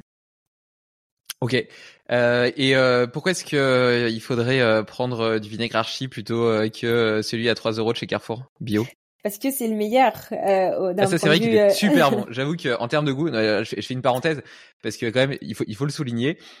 outre les bénéfices nutritionnels, les bénéfices pour la santé qu'on a commencé à évoquer, se faire un verre d'eau euh, avec du vinaigre archi, ça devient une véritable boisson plaisir, tu vois. Donc il y, a, y a un vrai intérêt gustatif, c'est super bon. Enfin moi j'adore ça. Euh, donc euh, moi, moi personnellement j'en prends moi personnellement ça se dit pas trop mais euh, je, je prends à deux moments euh, donc je fais du jeûne intermittent donc je prends une fois le matin donc le, premier matin quand je me lève je prends d'abord un verre d'eau et puis après je vais promener le chien etc puis quand je reviens je prends un verre de de vinaigre euh, d'eau avec le vinaigre et euh, et j'aime bien parce que j'ai l'impression que ça me ça me donne un petit coup de boost d'énergie euh, que ça me ça me ça me donne un, peu, un peu de fraîcheur dans la bouche aussi. Euh, donc euh, voilà. Et ouais, c'est antibactérien, c'est pour lutter contre la mauvaise haleine, etc. Le c'est super intéressant. Et puis euh, et puis voilà et puis une heure après je vais prendre euh, mon premier café. Donc tu vois mon, mon café euh, enfin mon premier café j'en prends que deux dans la journée. Et donc et donc j'ai tendance à prendre le café deux heures après m'être m'être levé. Donc tu vois une heure après m'être levé je prends le, le mon, petit vinaigre archi. Et puis une heure après je me fais mon café que je moue moi-même tu vois ah, c'est chouette. j'ai ouais, ouais j'achète en grains etc enfin il y a tout un, un, art derrière derrière mon café. Et puis la deuxième fois c'est c'est le soir parce que le midi je mange je mange plutôt cétogène, donc il n'y y, a, pas de glucides. Je m'entraîne après vers entre 17 et 18 heures, et, et, donc le soir, par contre, je mange un peu de glucides après ma séance de sport, ça me va bien comme ça. Et, et donc et le soir, après le repas du soir, j'aime bien j'aime bien avoir mon, mon, deuxième petit verre de, de vinaigre archi. Et, et, tout ça pour dire que parce que là, je parlais de mes petites routines, mais que c'est un, un, vrai plaisir, indépendamment de, des bienfaits euh, potentiel sur, sur, sur la glycémie, sur, la, sur, la, santé etc. C'est c'est bon quoi, franchement c'est bon. Donc euh, donc euh, ouais, et, et par contre tu compares avec le vinaigre de cidre bio de Carrefour, euh, ben là c'est tu vas pas le boire dans un verre, tu le mets dans ta salade, ok, ça passe. par contre, dans un verre avec de l'eau, c'est c'est pas bon. c'était ça l'intérêt, c'était c'est le sourcing en fait. Moi, j'ai trouvé des petits producteurs merveilleux avec lesquels travailler. Euh, maintenant, il faut absolument que euh, ben, le succès ne nous affranchisse pas de cette qualité euh, de, de, de matière première, hein, parce que euh, c'est, c'est vraiment la qualité du bocage qui fait que euh, pour fournir une, une qualité aussi exceptionnelle et qu'il soit si bon au goût, et eh ben c'est, c'est l'approvisionnement qui, qui fait tout. la qualité des personnes avec lesquelles on travaille, la qualité de leurs pommes, la qualité de leur cidre, qui va faire la qualité de notre notre vinaigre de cidre. Donc, euh, donc ouais, ça a été un travail, euh, ce que je me suis euh, évertuée à faire euh, en posant les fondations d'archi, c'est de trouver les bonnes personnes pour avoir, euh, pour avoir cette qualité, pour que ce soit appréciable par tout le monde et qu'on ait un vrai bon produit qui soit loin des merdouilles proposées euh, en, en, grande surface. Après, je, je crache pas non plus à 300%. On le vend pour de la vinaigrette, pour avoir une aigreur en bouche. Euh, la promesse est tenue. On ne vend pas des produits bons pour la santé euh, sous ce format-là en, en, grande surface. Donc, euh, donc voilà, ce qui explique aussi le positionnement prix. Euh, et, et puis au-delà de ça, bah, faut savoir que toute la démarche est vertueuse. C'est des bouteilles en verre qui viennent qui viennent de France. C'est un bouchon en bois naturel qui, qui vient d'Italie, etc. Les étiquettes des végétales Enfin, vraiment, la démarche était complète. Euh, parce que l'idée aussi, c'est d'avoir un produit que tu sois fier d'utiliser au quotidien, une jolie bouteille pour que ça fasse mmh. partie de ton quotidien. Parce que pour moi, pour euh, changer complètement la routine des gens, faut passer par euh, tout essence. Et, et non seulement, bon, je suis empreinte de, de valeurs écologiques qui sont très très fortes, donc j'avais besoin de, de faire un produit qui a du sens d'un point de vue écologique aussi mais aussi euh, esthétiquement intéressant pour que le consommateur soit fier de l'utiliser au quotidien, se fasse du bien à la santé, mais se fasse du bien aussi à, tous les autres sens quand il l'utilise. C'est vrai que la bouteille est très jolie et puis euh, je précise aussi qu'on peut acheter des, des recharges euh, en mode en mode bidon quoi et pour recharger sa bouteille on n'est pas obligé de racheter une bouteille en verre à chaque fois qui serait un peu un non-sens écologique et en termes de, logistique aussi donc tu achètes une fois ta boutique et puis après t'es mais ça, ça a été une déconstruction à faire pour moi quand je me suis dit je vais me passer aux recharges. Moi qui étais zéro plastique, les recharges sont en plastique. J'étais un mon dieu, mais je vais changer euh, plutôt que d'acheter euh, deux trois bouteilles en verre. Euh, les gens ils vont acheter un truc en plastique et, en fait c'est en comparant le le coût de transport en termes de, bah, de, bilan carbone. Je veux dire, c'est beaucoup plus lourd de prendre deux bouteilles en verre que de prendre un, un, une recharge plastique, euh, de recycler. Enfin, les meilleurs déchets sont ceux qu'on ne crée pas. Donc euh, d'avoir euh, trois bouteilles en verre versus un, un sachet en plastique qui va tenir beaucoup plus longtemps. en plus, c'est une qualité de plastique qui est, qui est, plutôt sympa. Mais voilà, il a fallu que je me fasse la déconstruction moi-même et que j'ai de la data pour me dire les gens quand ils vont acheter une recharge, elle va être en plastique. Mais en fait, évidemment, c'est bien plus écologique d'acheter une recharge que 4-5 bouteilles en verre. Tu disais tout à l'heure que tu avais réintroduit euh, le gluten. Euh, ça m'évoque euh, deux petites questions. La première, c'est que j'ai vu que tu avais partagé sur LinkedIn une une marque qui fait du pain apparemment super. si tu peux me redire le nom et puis peut-être deux mots là-dessus parce que je trouvais ça assez intéressant. Et puis la deuxième question, un peu plus philosophique, c'est de savoir comment est-ce que tu arrives à maintenir de la cohérence dans, dans, dans ton monde de pensée euh, quand tu dis, tu vois, qu'un produit est pas bon, etc., et malgré tout, t'autoriser à le manger euh, parce que ça répond à un contexte social, parce qu'il n'y a pas que la nourriture nutritionnelle, mais il y a aussi ce que ça t'apporte par le moment partagé avec d'autres, euh, le plaisir aussi potentiellement pour tes papilles. je te pose la question parce que pour moi, ça a été euh, une forme de défi. Pendant un temps, j'étais un peu extrême avec l'alimentation. Euh, je savais ce qui était bon pour moi et ce qui était pas bon pour moi. Et ce qui était pas bon pour moi, j'avais du mal à le manger en conscience, même si je savais que ça pouvait répondre à, un contexte social parce que je voyais tous les méfaits que ça pouvait avoir euh, sur moi et, et, et, ça faisait vraiment une grosse rupture de cohérence. Euh, et maintenant, j'ai réussi à apporter plus de lâcher prise par rapport à ça, à trouver un juste équilibre entre les deux. Et, et je pense que c'est plus cool à, la fois pour moi, puis pour les autres, euh, pour mes amis, pour ma femme, etc. Mais mais je pense que c'est une vraie question quand tu t'intéresses à ta santé, justement, de réussir à, à trouver euh, et à manager ce, ce juste équilibre entre les deux. Ouais, mais c'est une ouais, c'est une question trop trop cool. Euh, pour le pain, euh, je parlais de Panevino. Ouais, c'est ça. Ouais, d'Adriano Farano, qui est euh, qui est un, un Italien euh, génial, brillantissime, euh, qui, enfin qui avait une start-up à Stanford, enfin qui est, qui est un mec, un mec incroyable. quête de sens, un jour, voilà, il, il, se, il, se, met à passionner, à se passionner pour le pour le pain euh, ce serait intéressant d'ailleurs que tu discutes avec lui. Je pense que vous trouveriez beaucoup euh, d'atomes crochus. Euh, j'ai rencontré Adriano parce que c'est un amoureux du vivant comme moi, surpassionné comme moi, et qu'on a qu'on a j'ai découvert son travail et en fait lui il s'évertue à remettre le pain tel qu'on le connaissait auparavant au, milieu du village euh, il, a, il propose un pain un indice glycémique qui est trois fois moins important que ce qu'on trouve aujourd'hui euh, traditionnellement. C'est un pain qui fait du bien, euh, qui rassasie, euh, qui est évidemment plus cher que les autres parce que c'est des farines qui sont extrêmement rares et il prend un temps infini à, à faire, à proposer cette, cette belle qualité de pain et qui, qui est absolument incomparable. Donc ouais, le travail d'Adriano est, est absolument absolument fou. D'ailleurs, je l'ai interviewé dans mon livre euh, parce que euh, euh, j'ai fait un livre sur booster son quotidien autour du vinaigre de cidre, mais le vinaigre de cidre est un prétexte finalement à avoir un mode de vie qui soit bon pour toi à 360 et notamment te réinterroger sur la qualité des ingrédients que tu consommes au quotidien et le prix que tu es aussi capable d'allouer à ta santé au quotidien parce que tout ça évidemment ça a un coût. Ça coûte beaucoup moins cher d'acheter ta baguette à 1 euro 1 euro 10 chez, chez le boulanger que d'acheter un pain euh, qui va euh, qui, va te durer deux semaines parce que son pain il ne il ne va pas euh, durcir en, deux jours comme comme ta baguette et encore deux jours je suis gentille. mais effectivement de, de, payer son pain, je sais pas, je sais plus combien il le vend.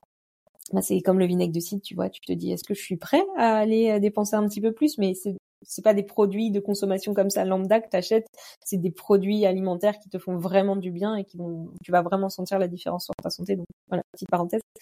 Euh, et ouais, comment je reste cohérente entre ce que je prône et ce que je euh, et ce que je, je, fais au quotidien? En fait, euh, j'ai appris à, me rendre compte que euh, c'est la la rigidité qui me rendait malheureuse. Euh, j'ai euh, ce truc aussi, euh, je me sentais très très coupable, par exemple quand je, je faisais du jeûne intermittent super strict, que j'étais vraiment strict sans gluten, que quand j'ai été strict crudivore, j'ai été végane aussi pendant pendant des années, et que je passais à côté de plaisir. je me suis rendu compte que en fait, si je voulais me faire du bien, ça passe aussi par par là. J'ai appris à me foutre la paix un petit peu. Euh, si euh, si je suis euh, dans un resto italien et que la seule salade qui est proposée me semble absolument dégueulasse, je vais prendre une pizza comme tout le monde. Il y a juste des aliments aujourd'hui où je suis je suis sûre qu'ils ne vont pas du tout du tout me faire du bien. Par exemple, je peux pas vraiment manger de glace, ça me fait pas du bien. Je peux pas manger de yaourt, ça me fait pas du bien. Je peux pas manger de tomates, euh, ça me fait pas du bien non plus. Maintenant, je connais bien bien mon corps euh, et et je sais que le sucre ne va pas me faire du bien, mais si j'ai envie de manger un tiramisu, je vais pas me, je vais me lâcher la grappe. Si j'ai envie de, de boire euh, et d'être pété le lendemain, et eh ben c'est ok, tu vois. Je sais que ça va pas me faire du bien, mais je sais rattraper les dégâts et et, euh, et je trouve que la culpabilité a des effets bien plus délétères. Après, euh, après, c'est un mode de vie. de d'essayer de, bien manger, de se faire du bien à la santé, mais il y a des sorties de qui sont possibles et ça fait partie de mon mode de vie. Donc donc non, c'est une question d'équilibre. Et, euh, et, et, je me sens toujours euh, droite dans mes bottes à prôner euh, de manger du à IG bas, etc. Parce que parce que c'est ce que je fais 90% du temps, mais ça n'empêche pas de, bah, bah, de, te faire plaisir quand tu as envie. Et puis euh, et puis voilà, tu vois, quand euh, là je traverse une, une période où, où c'est très très très très compliqué psychologiquement, je suis sortie, j'ai refumé des cigarettes et je me disais oh mon dieu mon dieu mais je, suis enfin, j'avais pas euh, fumé depuis sept ans. Et je me suis sentie tellement mal après avoir osé refumer. Et je me suis dit, mais en fait, je suis en train de me faire plus de mal à me m'en vouloir de ce comportement que euh, ce que m'aurait fait une ou deux cigarettes, tu vois? Et je me suis dit en fait les, les effets euh, sont bien plus, encore une fois, délétères quand tu te surprends la tête à essayer d'adopter un mode de vie comme ça qui soit super rigide parce que tu connais tellement tous les cadres. Euh, j'ai été orthorexique, hein, donc je sais ce que c'est. Euh, c'est-à-dire de, de, manger pas tant pour ce que ça t'apporte que pour la qualité nutritionnelle des ingrédients que tu vas consommer. Et crois-moi, ça te rend beaucoup plus malheureux que de péter un câble de temps en temps et de faire des choses qui sont décemment pas bonnes pour toi, mais dont tu as besoin à l'instant T. Et, euh, et, le tout, c'est de vite se rééquilibrer et, et de se sentir bien avec ce que tu, ce que tu fais au quotidien. Quoi.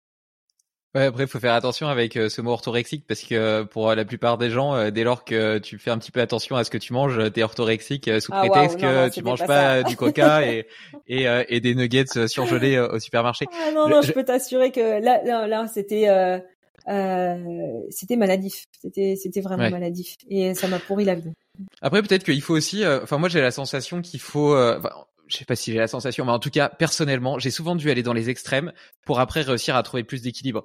C'est difficile pour moi de faire les choses à, à, moitié puis euh, d'être directement euh, sur sur une ligne qui est correcte. Je suis obligé d'y aller à fond, de, de, de, mm. pousser le truc à fond, et puis après, j'arrive à garder ce que j'ai trouvé de positif, mais à remettre de la conscience dedans et à le mélanger avec d'autres ingrédients. T'as tout résumé. Ouais, ouais, c'est ça. Je pense que je, je, pense que je suis un peu pareil aussi. Donc il faut peut-être passer effectivement par ces phases pour te dire là, je peux lâcher du lest un petit peu quand même parce que finalement c'est pas 100% n'est pas l'important en fait. Mmh. Et, euh, et euh, je reviens sur cette question de prix que tu as évoqué tout à l'heure euh, avec euh, le pain de ton ami italien. Et je pense qu'on peut élargir la réflexion parce que, tu vois, on, on vit dans une société qui est en, en, opulence de nourriture. Elle est hyper accessible, très peu chère, et ça explique le fait que la moitié de la population soit obèse, alors que l'autre moitié de la population meurt de faim, et puis que c'est un non-sens écologique. Mais bref, quoi qu'il en soit, euh, je pense que le fait, on, on, on a perdu l'habitude de payer le vrai prix des choses. Euh, moi, par exemple, euh, donc je suis pas vegan, euh, je consomme de la viande, mais euh, j'achète en direct producteur euh, via pourdebon.com, dont j'ai déjà parlé plusieurs fois parce que je trouve que ce site est génial. Non, je connais pas. Et, eh ben, pour de bon, c'est une espèce de, de, de marketplace qui permet d'acheter plein de produits, des fruits, des légumes, de la viande, des poissons, mais directement au producteur. Et donc, par exemple, j'achète du, du bœuf bio, élevé en plein air, en pâturage, euh, donc euh, dans l'herbe, etc., qui bout de l'air toute l'année, euh, donc avec un profil beaucoup plus riche en, oméga 3 par ailleurs. Et puis en plus, pour moi, le bien-être animal est fondamental, donc ça respecte aussi beaucoup plus mieux mes, mes convictions. Euh, T'as même un petit mot du, du, du de l'éleveur à chaque fois qui te, qui te rajoute une petite carte. Euh, ils leur mettent de la musique quand ils les emmènent à l'abattoir pour essayer de les déstresser. l'abattoir, il est à moins de, de kilomètres. Il y, y, a plein de d'engagements de, comme ça. Et et déjà, bon, ça va aller un petit peu à, contre ce que je, suis en train d'expliquer sur le prix, parce qu'en réalité, ce bœuf là quand tu prends un colis un petit peu gros euh, euh, je sais pas pour 150 ou 200 euros euh, et tu congèles ce que tu as ce que as en trop avec différentes parties ça te revient à 20 euros le kilo alors qu'il est mmh. bio élevé en plein air etc si tu vas chez mmh. un boucher en réalité tu paieras du bœuf industriel plus cher que ça mais quoi qu'il en soit la réflexion elle peut se faire aussi avec un poisson etc je trouve que le fait de payer plus cher un aliment de meilleure qualité, déjà, je pense que ça vaut le coup d'un point de vue nutritionnel, ça vaut le coup d'un point de vue environnemental, ça vaut le coup d'un point de vue conscience personnelle, et ça auto-régule la consommation de l'aliment. Parce que quand tu achètes tes steaks à 1 ou 2 euros, bah, clairement, tu peux en manger à tous les repas. Et est-ce que c'est bien, euh, que ce soit pour la santé ou l'environnement, de manger des steaks tout le temps? Bah non, peut-être pas. Euh, par contre, euh, quand tu les payes le vrai prix, parce que y a, ils ont été faits, élevés, etc., dans le respect de l'animal et des cycles de la nature, de la biodiversité, en permaculture, etc., si on parle de fruits et de légumes, et eh mmh. ben certes, tu vas le payer plus cher, mais ça te, ça te permet aussi d'avoir la conscience de ce que tu manges. Et euh, enfin, tu vois, je vois des gens, moi par exemple, c'est inconcevable pour moi de me servir une assiette ou de faire quelque chose, que ce soit au restaurant ou chez moi, euh, et de pas la terminer, de, de jeter des choses dans le frigo, d'acheter des trucs, de les laisser pourrir parce que j'ai laissé passer la date de péremption. Mmh. C'est un truc qui m'arrive jamais. Tu viens chez moi, tu regardes mon frigo, mon frigo, bah, il, il, a une taille standard, donc il est relativement grand. Il est toujours à moitié vide parce qu'en réalité, j'achète euh, des fruits et légumes frais, j'achète voilà que, que, des produits bruts que je cuisine moi-même. Et, et donc dans ce contexte-là, bah non, il n'y a pas plein de produits industriels qui traînent dans le frigo, qui vont périmer, etc. Parce que je les ai oubliés là euh, pendant pendant des mois, des semaines. Et, et donc je trouve que donc, et donc certes, j'ai un budget alimentation qui est, euh, à mon avis, beaucoup plus élevé que, que la moyenne. Euh, j'accepte de payer cher entre guillemets ce que j'achète, mais lorsque je mange, en plus, tu vois, on parlait au tout début de l'échange euh, lors de notre check-in de, de, la gratitude de choses toutes simples comme le fait de boire un café. Et eh ben, lorsque je m'assois à table, avant de commencer mon repas, euh, je vais pas dire que je fais une petite prière, mais d'une certaine façon, euh, je remercie euh, la, la, nature d'avoir mis ces, ces, produits sur ma table. et puis, j'ai une forme de de, de, contemplation devant la beauté de mon assiette, la diversité des aliments qu'il y a dedans. Euh, genre, déjà mes petites papilles qui commencent à s'exciter parce qu'elles ont envie de manger. Et tu vois, c'est un, c'est un moment qui, est, qui, qui, est agréable. Et, et si j'ai du plaisir à ça, c'est parce que je sais aussi que les produits que j'ai mis dans mon assiette, euh, c'est des produits qui, qui, sont vivants, qui ont aimé vivre entre guillemets. Et quand je dis qu'ils ont aimé vivre, je parle pas que de la viande, je parle aussi des fruits, des légumes. Tu vois, euh, enfin. Euh, j'ai du plaisir à me dire que euh, voilà ces petites tomates, etc. D'ailleurs, euh, je, fais une parenthèse là, tu vois, je suis dans en appartement, mais avant j'ai une maison avec un petit jardin et je reprendrai une maison après. Euh, et euh, j'avais un potager. Et eh ben, tu plantes un plant de tomate. Le fait de, de voir le plant de tomate pousser, il va, ça va mettre du temps, tu vois. Euh, nous aujourd'hui, on est dans l'immédiateté tout le temps, mais là, tu, tu, vois vraiment le plant qui met du temps à pousser, tu lui apportes du soin, etc. Et puis tu mm. vois cette tomate qui va devenir, qui va d'abord être verte, qui va petit à petit rougir. Tous les jours, tu vas la voir un petit peu plus s'améliorer. Et, euh, et au bout d'un moment, elle est rouge, bien mûre, bien juteuse. Et là, tu vas l'accueillir. Mais en fait, ce que tu cueilles, c'est pas que la tomate avec les vitamines, euh, etc., qu'elle va t'apporter. C'est euh, les trois mois où tu l'as vu grandir, tu l'as vu pousser, tu l'as vu s'épanouir, et t'en es fier de ta tomate, t'es content de ta tomate. Et j'irai même plus loin, t'as envie de la partager. Et je reviens à cette question de nourriture sociale, parce que justement, quand t'as eu tout ce cheminement-là et que la nourriture est pas simplement euh, le, le, le, le, la résultante de ta pulsion animale de te nourrir parce que vite, euh, j'ai faim, j'ai faim, j'ai faim, faut que je mange tout de suite, etc. Mais euh, le, fruit de tout un processus en conscience, eh ben, tu as envie de le partager avec d'autres, tu as envie de l'offrir à l'autre et tu envie de lui dire, regarde, ma tomate, je l'ai vue pousser et grandir dans mon jardin et maintenant je la partage avec toi et j'espère qu'on va prendre du plaisir tous les deux à la, à la partager. Ouais, c'est pour ça que cuisiner, c'est une, une autre forme. Dès que tu, tu prends le temps pour l'alimentation, tu, tu es dans une autre euh, conscience euh, de, dans, dans, dans, la façon de te nourrir et, euh, et, ça change absolument tout le rapport que tu as à l'alimentation, ça c'est clair et net. Euh, tu vois, je suis passée par une période là où je mangeais beaucoup euh, de, de, de, trucs. Euh, je prenais des wasa fibres avec du fromage. Ça, c'était mon, c'était mon repas du soir, tu vois. Des wasa quoi? Tu vois, des, des c'est des trucs de fibres. Euh, c'est du, du, blé complet où je mettais du fromage de chèvre et ça, c'était mon repas du soir. Et, non seulement, bah, c'était dans, dans ce mood là où je, je n'allais pas très très bien, mais mais je pouvais manger ça, manquer ça sans, sans, sans aucune conscience. Là, j'ai repris depuis quelques semaines à à réutiliser mon vitaliseur, à, à, racheter des fruits, des légumes le soir, de me dire c'est pas parce que tu manges toute seule que tu ne partages pas de repas avec quelqu'un que tu euh, que tu dois bâcler ce moment en fait. Euh, et, euh, et, tout se réaligne en fait de reprendre du temps pour cuisiner. J'ai du coup envie de faire euh, de mettre que des choses bonnes dans mon corps, etc. Et, et c'est super intéressant le moment avant de le mettre dans ton corps. Donc ça peut être euh, quand tu as la chance d'avoir un jardin à Paris, c'est un peu un peu plus compliqué de d'avoir de, la gratitude parce que tu as vu tes, tes, fruits, tes légumes grandir, etc. Mais au quotidien, euh, où tu vives, c'est de prendre le temps de cuisiner des aliments bruts et, euh, et de voir euh, le process de transformation euh, que tu vas mmh. faire toi-même, qui va faire que ce que tu as dans l'assiette, bah, tu vas le savourer et tu vas pas avoir envie de manger n'importe quoi. Et, et, et, voilà. Et ça joue aussi sur les quantités, je crois, que tu consommes, parce que quand tu as capacité à sortir, ouvrir un paquet mmh. et, et, faire le truc, ben en fait, t'as aucune conscience et tu peux te remplir, remplir et remplir comme ça jusqu'à foison. Euh, ce qui est complètement différent de quand tu quand tu cuisines en fait je crois enfin en tout cas c'est l'effet que ça me fait Ouais, je suis d'accord avec toi. Et, et, le vitaliseur, je trouve, t'encourage à cuisiner des produits bruts parce que, euh, enfin, moi, j'ai, je suis vraiment tombé amoureux de ce produit euh, parce que, en fait, en réalité, enfin moi la façon dont j'utilise, euh, je regarde jamais de recettes. J'ai mes produits de mes, légumes de saison, je les coupe en morceaux, je les épluche même pas, je laisse la, peau avec, la peau des courgettes, la peau des mm. carottes, je laisse tout entier, je les coupe en morceaux, je les mets dedans. Euh, je regarde même pas le temps, euh, euh je laisse le truc comme ça et puis tu après de temps en temps pour regarder où ça en est. Puis exactement. et puis après, paf, je mets dans mon assiette avec un filet d'huile d'olive, quelques épices et les légumes sont délicieux et en fait tu te rends compte que la, cuisine est pas quelque chose de compliqué, que t'as pas besoin d'aller regarder mille recettes avec plein d'ustensiles, plein d'ingrédients, etc. Tu prends des produits bruts de qualité à la base, tu les mets dans ton vitaliseur coupé en morceaux, tu les ressors avec de la bonne huile d'olive, un peu de sel, euh, un peu d'épices, voilà. Eh ben ils sont délicieux parce que euh, parce que le produit était bon à la base, parce que le vitaliseur les a pas dénaturés. Et là-dedans il n'y a pas de science, il n'y a pas de difficulté, ça t'a pris cinq minutes de, de, le faire. Enfin c'est c'est c'est une simplicité sans nom quoi. Ah ouais, ouais, ouais, moi ça a changé ma... Oh, euh, y a pas une journée maintenant sans que je l'utilise pas matin, midi, soir, sauf quand je vais au resto, c'est ma vie. Genre, c'est bête comme les choses peuvent changer, euh, changer complètement ta conscience.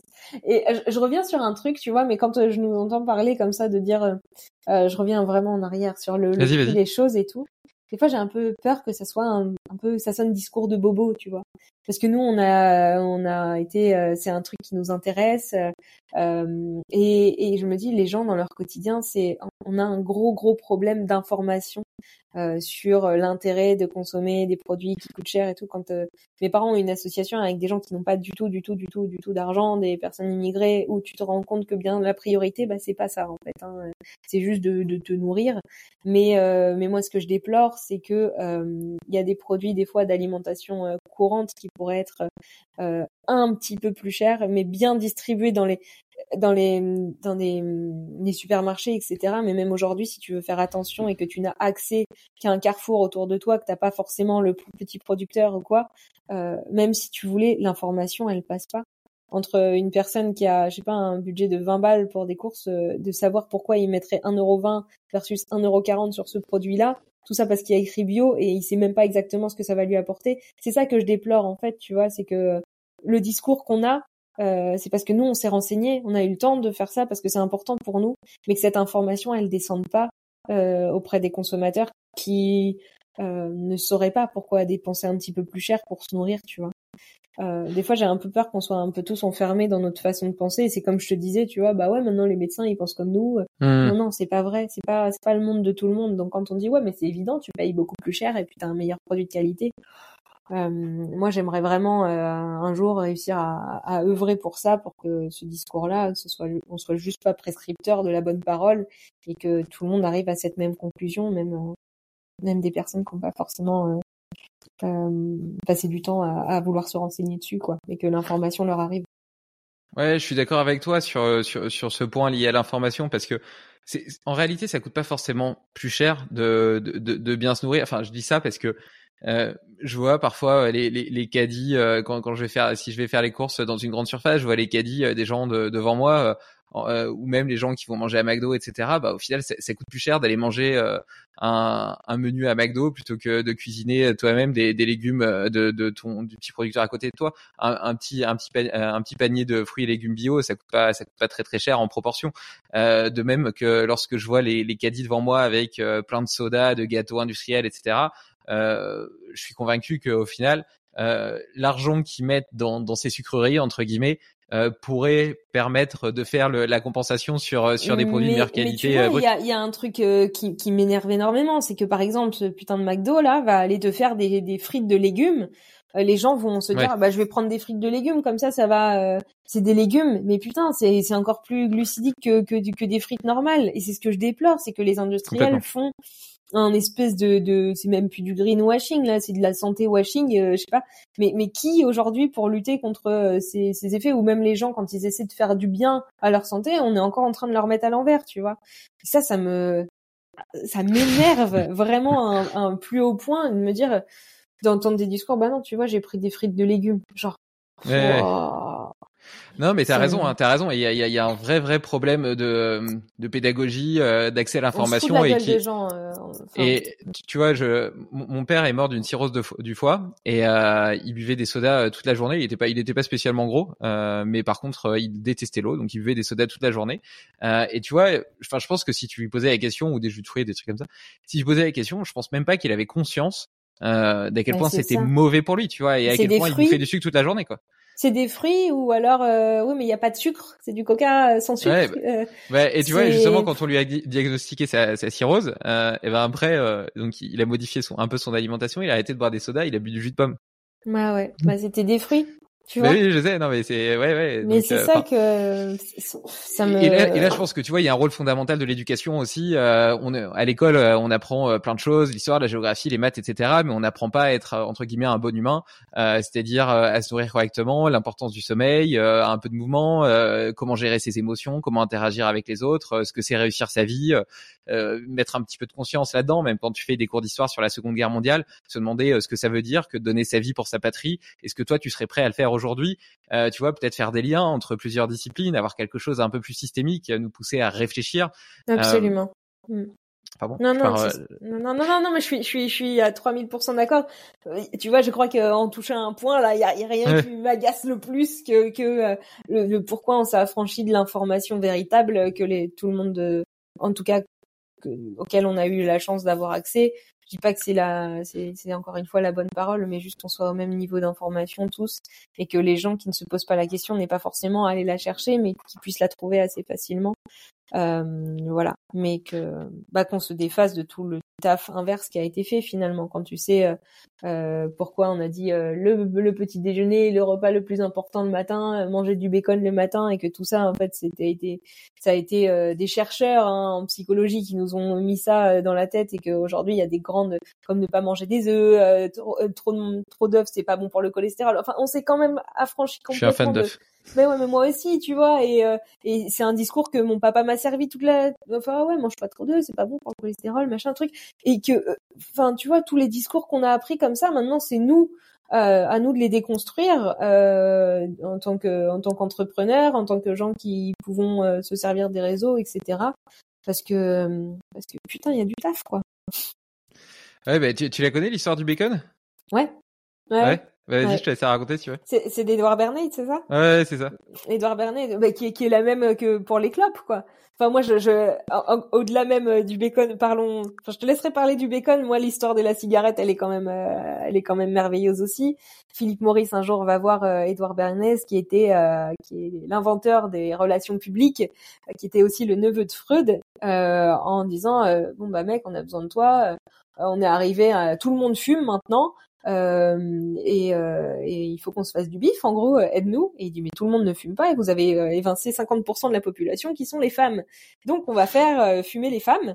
Et comment il s'y est pris? Bah en fait très grossièrement, le mec a, a, mis en avant que c'était euh, affranchissez-vous euh, euh, des conventions, faites comme les hommes, en gros mettez des pantalons, etc.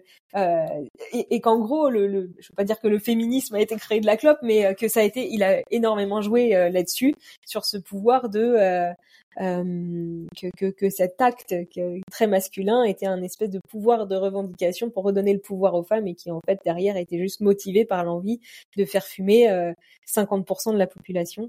Je trouve ça d'autant plus dégueulasse que on connaît les effets délétères de la clope et que et aujourd'hui les motivations à, faire fumer tout le monde quoi. Euh, voilà. Et le, le bacon, euh, le bacon, c'était, euh, c'était pas, pas, pas plus joli, hein?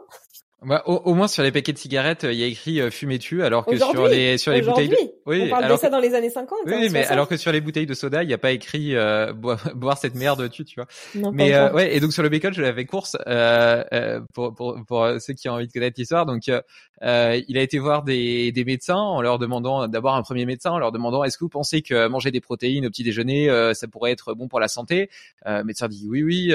est-ce que vous serez prêt à le signer? Oui, ok, machin. Ils vont en voir un deuxième, un troisième, un quatrième. Bon, après ils ont une dizaine de médecins euh, qui, euh, qui vont signer le truc. Puis après, ils vont voir un médecin et ils disent bon bah voilà, j'ai une dizaine de médecins qui disent que manger des protéines pour le petit déjeuner, ça pourrait être pas mal. Est-ce que dans ces sources de protéines, euh, le bacon pourrait être une source de protéines possible?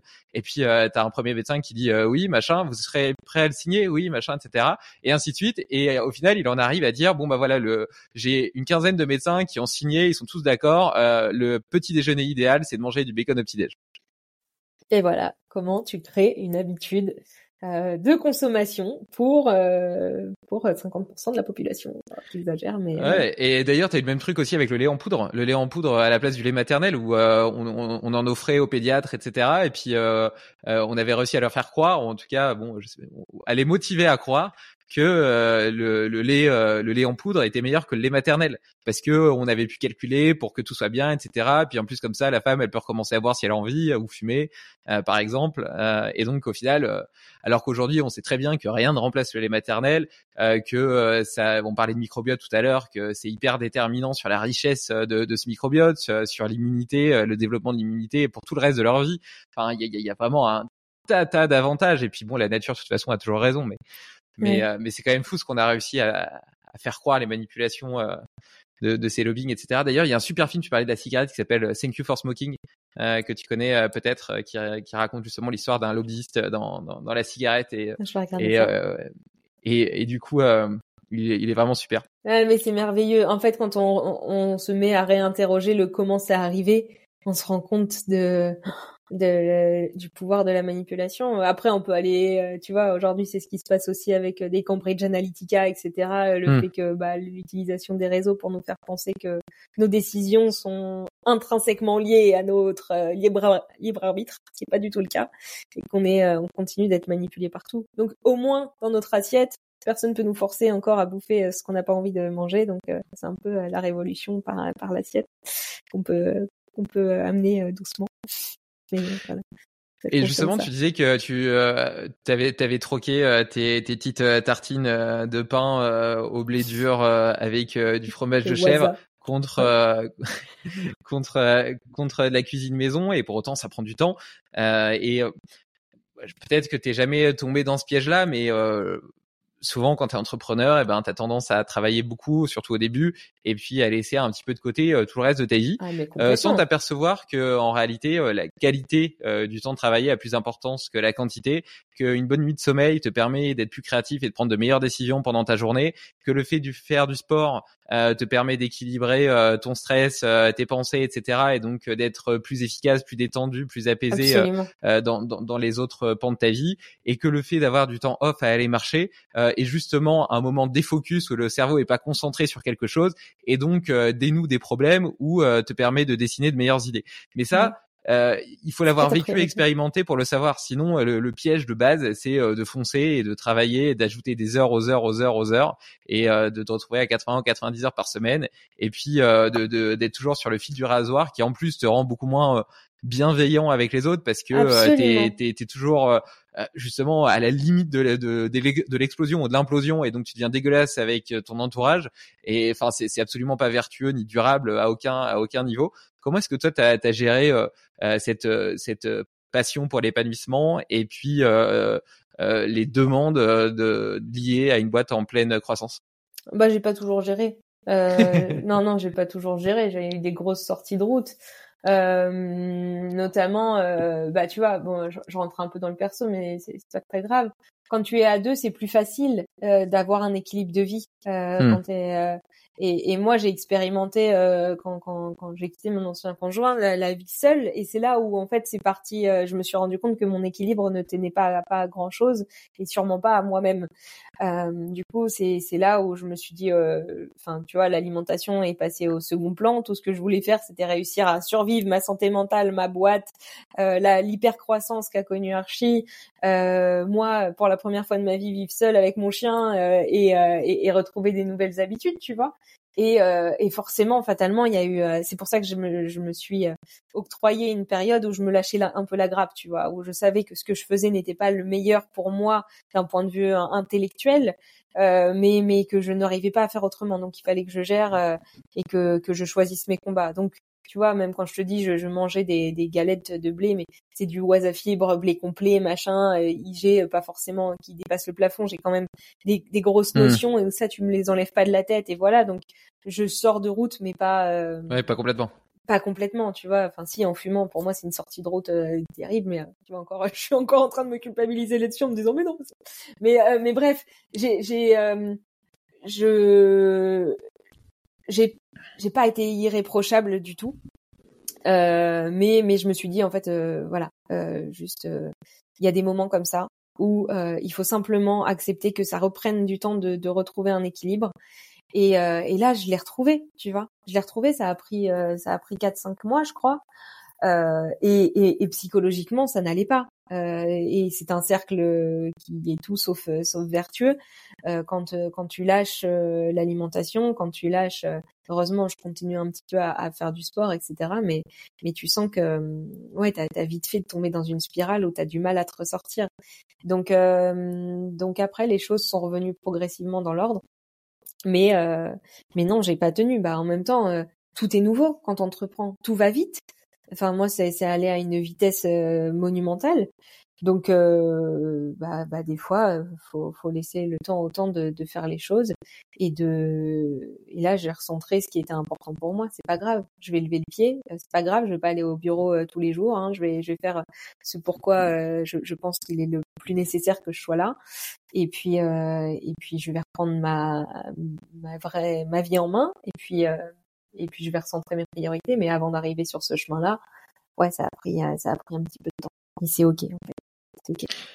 Ouais, bah de toute façon, la vie, euh, c'est c'est un chemin avec des hauts et des bas, et euh, tu vois, on, on cherche toujours euh, cette euh, cette espèce de d'autoroute, alors qu'en réalité, c'est une homéostasie, c'est une sinuosidale, et il faut faut aussi accepter le fait que ce soit comme ça et que ce soit bien comme ça, parce que c'est cette variabilité aussi qui nous permet d'évoluer. de tu, tu vois, souvent, on voit les choses, on a une perception assez négative de certaines choses qui nous arrivent sur le moment présent, et pour autant, lorsqu'on les regarde avec le recul, un, deux, trois, quatre, cinq ans plus tard, on voit que toutes les pièces du puzzle s'emboîtent parfaitement les unes aux autres et que c'est ce qui constitue la personne qu'on est devenu aujourd'hui.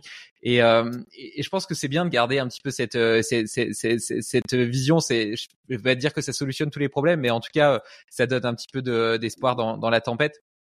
Et par ailleurs, tu, tu, tu disais que c'était plus facile de garder un équilibre quand tu es à deux. Tu parlais aussi du sport. Je pense que euh, un autre piège potentiellement de l'entrepreneuriat, mais même de façon générale, c'est euh, de de reposer, de laisser reposer ton bonheur ou ton équilibre de vie sur un seul pilier.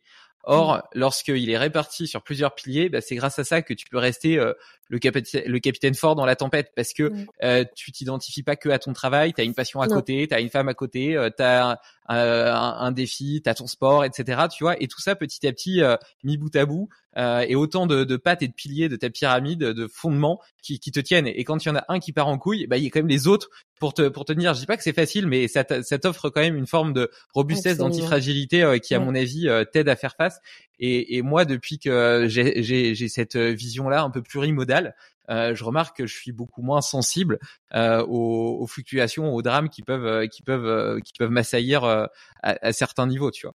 C'est super important qu'on ait tous cette notion que j'ai appris il y a pas trop longtemps de modérateur de stress en fait. Euh, et ces modérateurs de stress euh, euh, où est-ce que tu les trouves?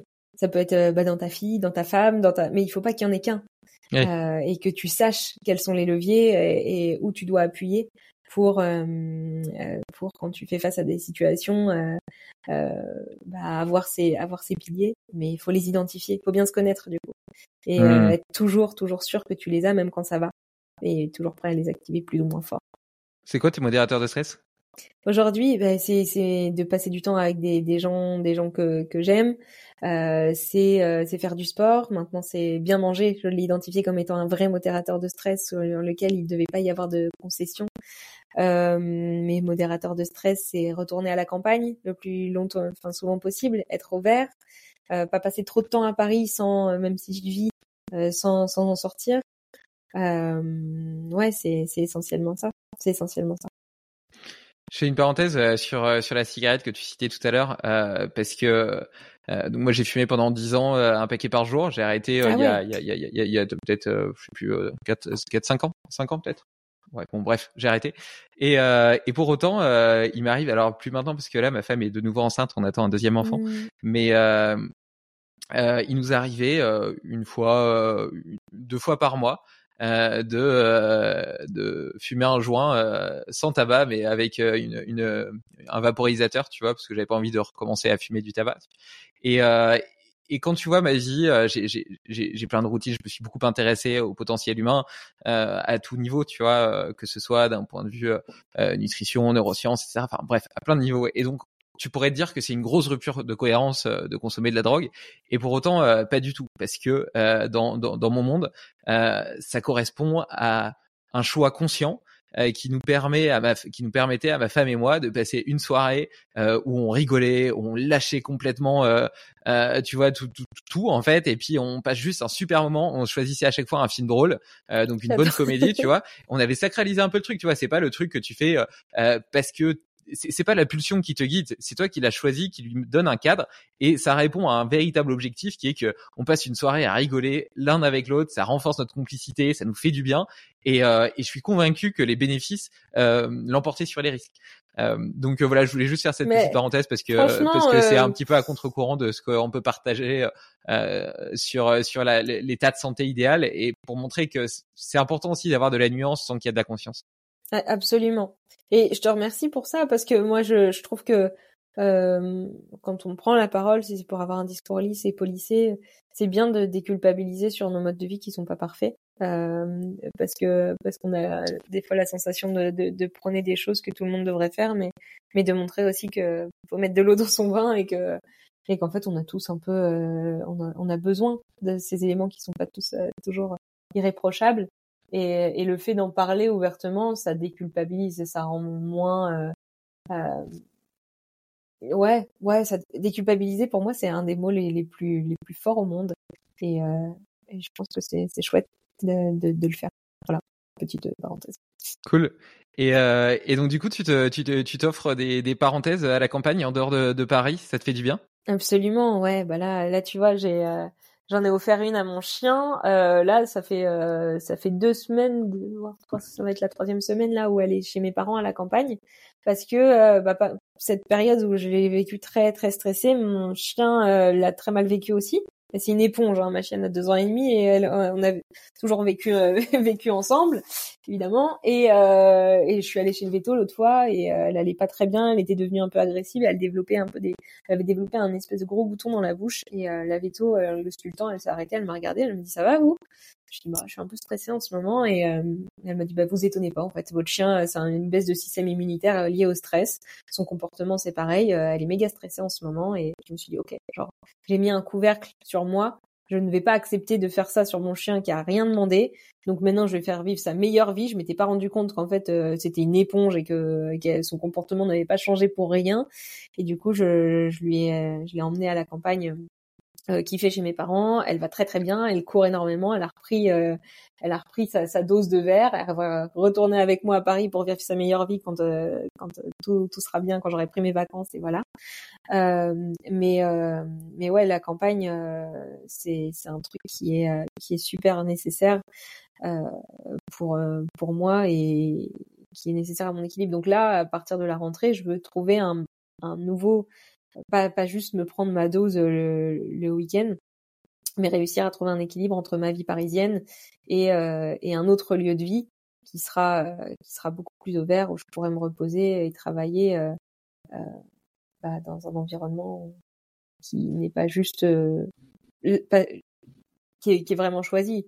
Paris, je suis là parce que je dois y être, parce que le business se fait ici, les rencontres, les opportunités, mon, mes amis sont ici.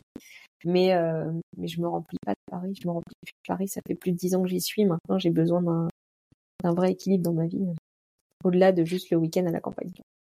Et pour autant, tu vois, le fait d'avoir cette, cette double vie, ce double lieu, te permettra aussi de développer probablement une nouvelle relation avec Paris.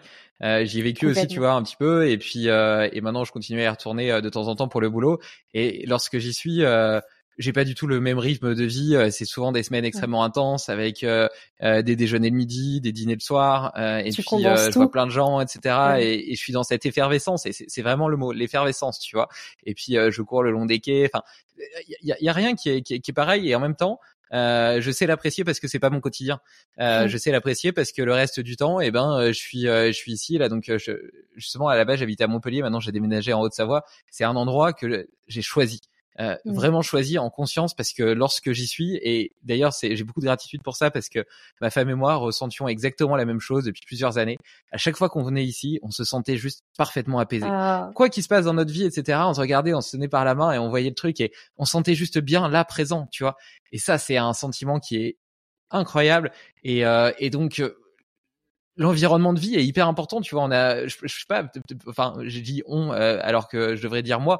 J'avais tendance à sous-estimer euh, l'importance de, de, ton environnement, de ton cadre de vie sur ton état d'esprit, etc.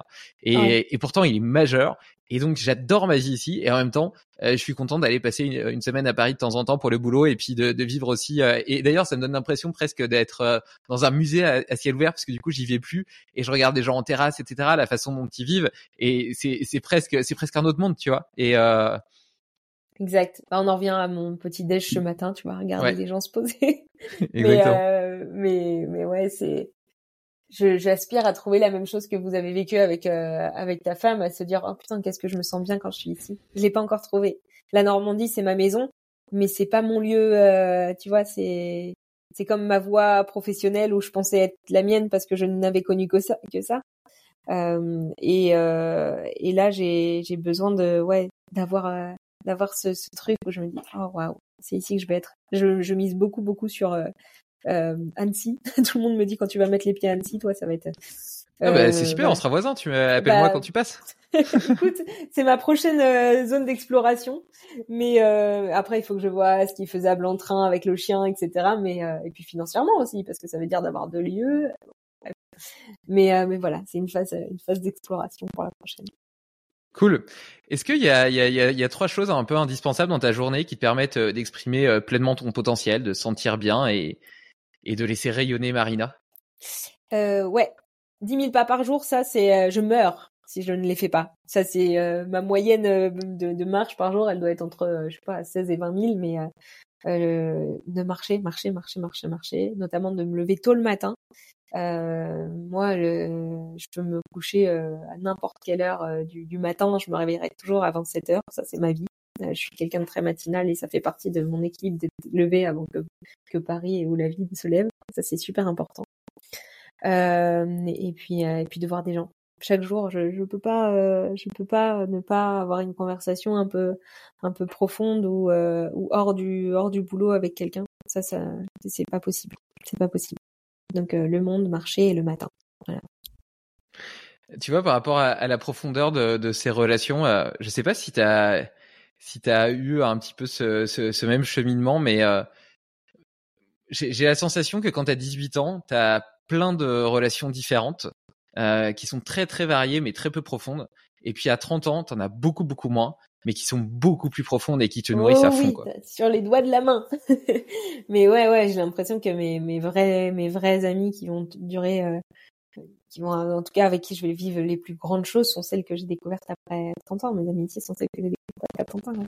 Et puis, tu sais, fatalement, quand tu, quand tu vis le, la vie entrepreneuriale, tu avances très, très, très, très, très, très vite. Tu vois beaucoup, beaucoup, beaucoup de choses, ce qui n'est pas forcément, euh, enfin, si chacun a des parcours de vie euh, qui sont super riches, mais qui ne sont pas forcément les mêmes que des personnes qui vont être salariées ou des personnes qui vont, euh, qui vont avoir euh, pas, pas forcément bougé ou quoi. Et, et du coup, ben, il y a des, c'est ce qui est très dur. Je sais pas si tu as vécu ça aussi, mais moi, je crois que j'ai perdu 95% des amitiés que j'avais avant, avant d'être entrepreneur. Parce que même ils comprennent plus la vie mènes et, euh, et c'est parfois un peu, un peu compliqué. Et, et, je me suis beaucoup culpabilisée, mais après je me suis dit juste ça fait partie de la vie, des enfin de ce que des, des, des, des, étapes dans lesquelles tu es. Et il faut accepter que des fois, ben, ça fait pas de toi une mauvaise personne de de laisser s'éteindre des amitiés qui étaient fortes au départ, mais juste t'as pas les mêmes chemins de vie, les mêmes attentes, et, c'est comme ça en fait. Mmh, complètement. Bah moi c'est différent parce que j'ai toujours été entrepreneur, mais euh, donc c'est pas c'est pas ça qui a été le game changer. Par contre ça a été euh, ma vision euh, de mon potentiel, de ma vie, euh, de de la conscience que je mettais derrière euh, et du sens que j'avais envie de lui donner, de ce que mmh. j'avais envie d'apporter au monde. Et, et donc tu vois, j'ai fait vraiment un virage à 180 degrés dans ma vie et je suis devenu une personne complètement différente de celle que j'étais. Euh, et, euh, et, lors de cette transition, bah, j'ai perdu ouais, 98 euh, ou 99% de, de, mes amis. Euh, et en même temps, euh, j'en ai rencontré d'autres, notamment grâce à ce podcast. il y a plusieurs invités de Limitless qui sont devenus des amis très proches et qui me remplissent tellement, tu vois, parce qu'on a des discussions vraiment passionnante, tu vois, qui m'élève. Et euh, on peut parler des heures, vivre plein de choses ensemble. Et, je veux dire, c'est tellement riche, tellement enrichissant qu'en même temps, tu vois, d'une certaine façon, euh, c'est un peu comme si euh, même si j'avais plein d'amis, je me sentais pauvre dans ces relations et maintenant j'ai l'impression qu'elles me remplissent tellement, qu'elles m'apportent tellement que j'ai beaucoup beaucoup de gratitude pour ça. Même si, comme toi, tu vois, dans la phase de transition, au début, je me suis questionné sur bah, lesquels je vais maintenir, etc. Est-ce que c'est normal et puis, euh, est-ce que, est-ce que tu vois l'historique que tu as avec quelqu'un a plus d'importance que ce qui t'apporte, euh, VS euh, quelqu'un d'autre qui est beaucoup plus récent mais qui te donne l'impression de te nourrir beaucoup plus et de t'élever? C'est le fait de se poser la question comment je me sens quand j'ai passé du temps avec cette personne? Est-ce que mon énergie, elle est, elle a été élevée? Ou est-ce que je me sens drainée et un mmh. peu, un peu vide? Et, et ça, c'est une sacrée claque quand tu te demandes même des membres de ta famille des fois. Hein de dire mmh. waouh ça m'a coûté en fait euh, et, et, et, des fois c'est accepter d'être un peu égoïste euh, de se dire là je suis plus capable de faire euh, de prendre sur moi ma vie est suffisamment compliquée comme ça pour écouter des problèmes euh, enfin je dis pas mais de temps en temps, c'est évidemment, faut que tu sois là pour les autres. Mais quand ce sont des personnes qui ne font que prendre, prendre, prendre et ne t'apportent plus, bah faut juste décider qu'à un moment, euh, t'es peut-être pas forcément la meilleure personne pour eux parce que l'énergie que tu vas leur donner n'est pas forcément la meilleure. Et eux, en l'échange aussi, sont pas forcément euh, source d'une énergie aussi que doit procurer l'amitié. Pour moi, l'amitié, c'est ça, dans les deux sens. Et, euh, et puis, et puis voilà, se poser la question de comment je me sens quand je suis au contact de cette personne. C'est ça qui te fait qui permet de faire un tri un peu naturel ça peut être super dur à entendre, mais euh, mais bon, faut pas oublier que la vie passe et faut pas que tout le temps ce soit une concession. Hein. Moi, j'ai vécu avec euh, notamment mes, mes, parents qui sont très très très comme ça, qui donnent, qui donnent, qui donnent, qui donnent et qui reçoivent pas forcément. Et des fois, ça rend juste très très triste. Et de se poser la question de temps en temps, euh, ok, comment je me sens quand je fais ça? Et comment je me sens quand je suis au contact de cette personne? Ça permet un peu de de recentrer un peu les choses et de prendre des décisions des fois. Bah, déjà rien que se demander euh, comment je me sens. Euh, donc euh, dans plein de situations, en fait, c'est déjà se reconnecter un peu à ses émotions. Et moi, en tout cas, je sais que j'ai pendant longtemps et je les ai pendant longtemps cachés derrière une armure de fer blanc, en, en inhibant complètement le petit enfant intérieur, beaucoup plus mmh. vulnérable, qui se cachait et qui pour autant avait plein de choses hyper intéressantes à me dire. Ouais, et, et, ça, on te pose pas souvent la question. Hein. C'est enfin moi j'ai fait un parcours, euh, j'ai été suivi euh, pas mal par des par des psys pour arriver à se poser cette question parce qu'on mmh. on, voit ça comme quelque chose de très très égoïste de dire comment je me sens. Euh, et, encore une fois, de très égoïste, de dire cette personne elle m'apporte rien. Mais mais merde, t'es la personne la plus importante. Si toi tu te poses pas cette question, personne ne se la posera à ta place en fait. Donc c'est ce devoir qu'on a envers nous-mêmes pour assurer une vie riche que de se poser la question de temps en temps comment je me sens. Ouais. C'est pas ça revient aussi un petit peu à cette quête euh, d'alignement alors, euh, dont, tu parlais au début, parce que l'alignement, il est lié à l'écoute de, de, de, tes émotions, de ton intuition, de ton cœur. Euh, tu vois, tu t'intéresses pas à l'alignement quand t'es que dans ta tête, parce que ta tête, il fait des plans, il réfléchit, et il est structuré et pragmatique, et puis il cherche le, la meilleure stratégie pour pour atteindre tel objectif. Il est drivé par l'objectif. Tandis que ton, ton intuition, ton cœur, lui, il est drivé par justement cet alignement. Donc, euh, moi, tu vois, ça a été vraiment un gros changement euh, dans, dans ma vie d'entrepreneur, euh, le moment où j'ai décidé que ma tête était hyper importante et qu'elle me permettait de faire de super prévisionnels, mais que mon cœur et ce qui me criait de faire l'était tout autant. Mmh. Et que c'est vraiment le couple des deux qui te permet d'être à la fois, d'avoir de l'impact dans ce que tu fais et en même temps d'avoir de l'impact en étant aligné avec quelque chose qui te fait vibrer et euh, la satisfaction un petit peu transcendantale de faire quelque chose qui te dépasse en tant que personne. Et ça, et ça c'est que quand tu l'as vraiment expérimenté que tu peux te rendre compte de la puissance du truc. Mais pour y aller, faut faut, faut combattre un peu ces un peu des vieux démons qui se mettent en travers de ton chemin et euh, il faut vraiment euh, ouais, être convaincu intellectuellement c'est une chose mais le faire c'en est une autre et c'est là que tu te rends compte de la puissance du truc. Ça veut dire quoi pour toi réussir sa vie? Euh, se lever le matin en disant ah trop cool, euh, se coucher le soir en disant ah et on a vécu des trucs, euh, c'était pas forcément ouf mais euh, ok c'était chouette. et c'est accepter de se prendre des, des les hauts les bas et, et mais, mais, quand même quand même être reconnaissant et content de les vivre malgré tout.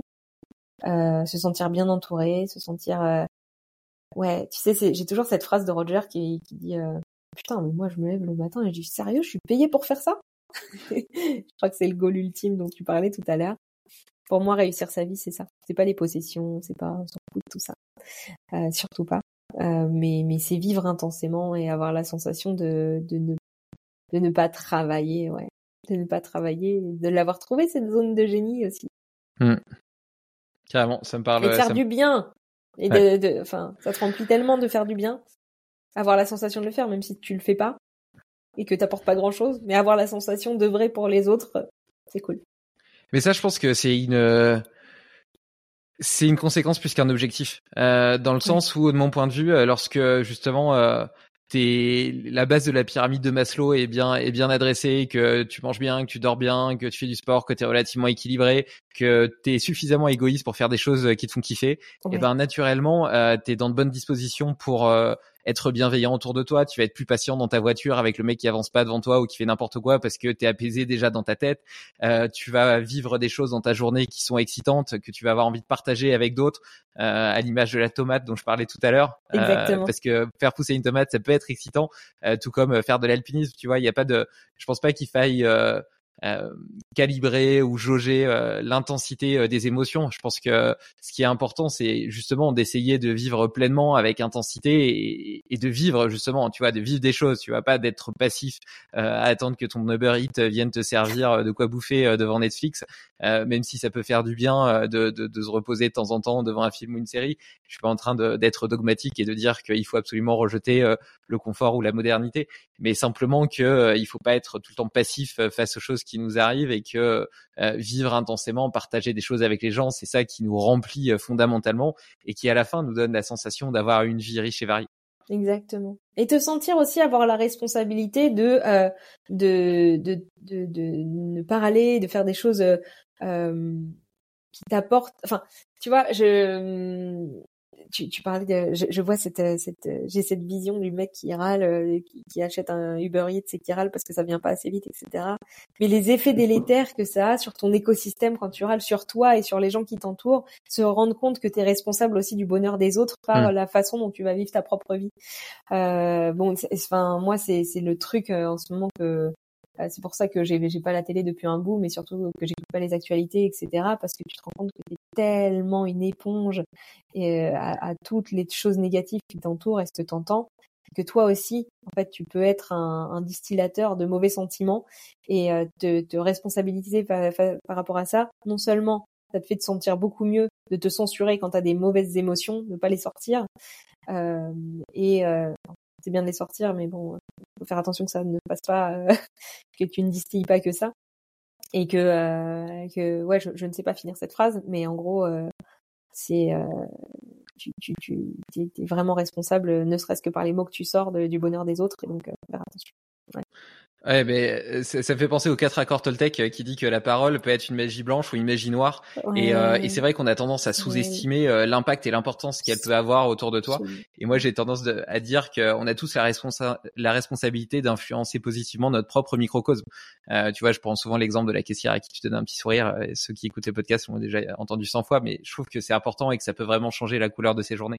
Et donc, Ouais. elle-même, la façon dont elle va interagir avec les autres, et il y a un côté systémique, boule de neige qui est hyper puissant.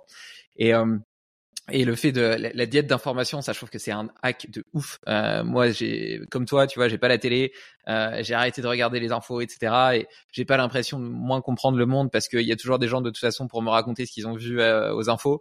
Et puis euh, toutes ces infos, déjà, elles sont biaisées parce que, tu vois, il y avait une étude par exemple qui montrait que le, le, champ euh, lexical lié euh, au stress, à la peur, euh, à la négativité était en pleine explosion dans les titres des articles de presse. Ils avaient étudié 180 000 titres depuis euh, 1990 à aujourd'hui.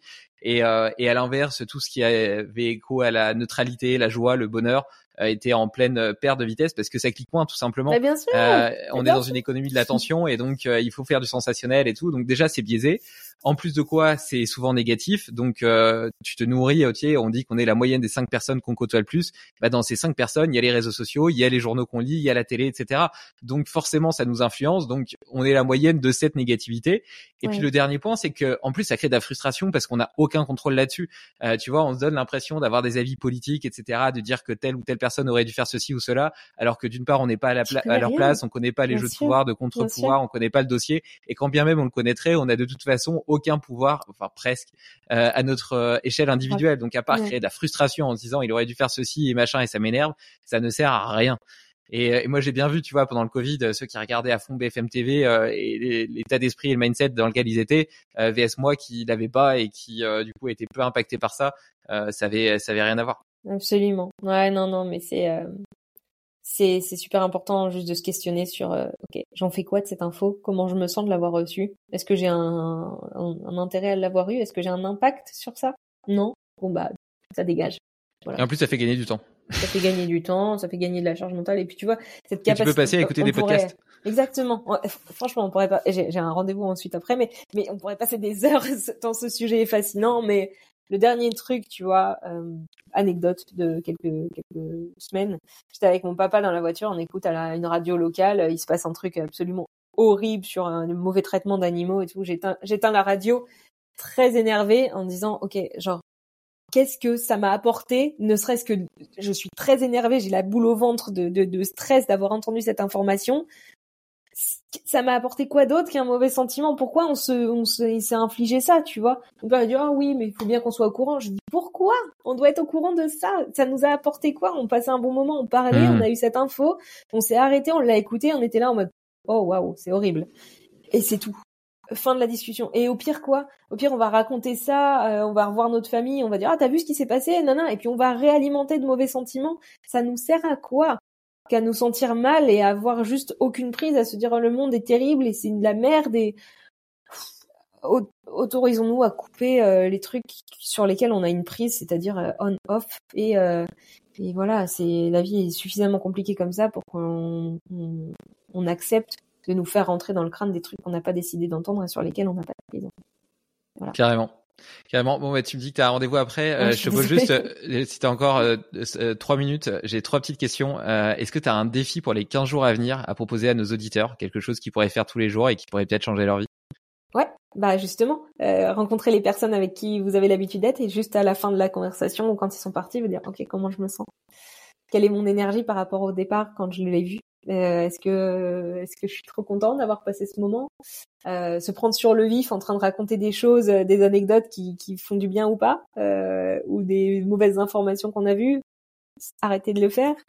Mais ouais, le plus gros défi, c'est toutes les personnes que tu vas voir les prochains jours, c'est de, voir comment tu te sens à, leur contact une fois que tu les as tu laissés partir, et puis prendre les décisions de les garder dans ta vie ou pas. C'est dur, mais ça change tout. Cool. Euh, T'as un prochain invité à me recommander?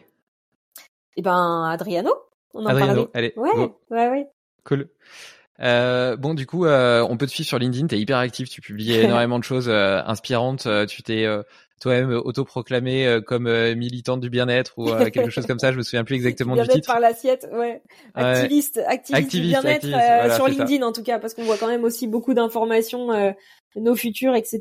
Et moi, j'essaye simplement de dire, euh, hey, les gars, des, des, trucs un peu positifs, euh, pas de pas de, de, de leçons, mais euh, de, trois enseignements que, que j'ai appris, euh, de les, de, les, balancer sur un réseau social professionnel, que ce soit de la nutrition ou ou de la valorisation de, de nos personnalités brutes et authentiques, ce qui m'a valu euh, de recevoir des prix d'entrepreneurs influentes, etc. Parce que juste, je mets pas trop de filtres et je suis super fière de ça et d'encourager notamment les femmes à, à, y aller en fait et à créer leur boîte et à se mettre en avant telles qu'elles sont et pas essayer de, de faire des discours lisses et policiers parce que ça sert plus à rien.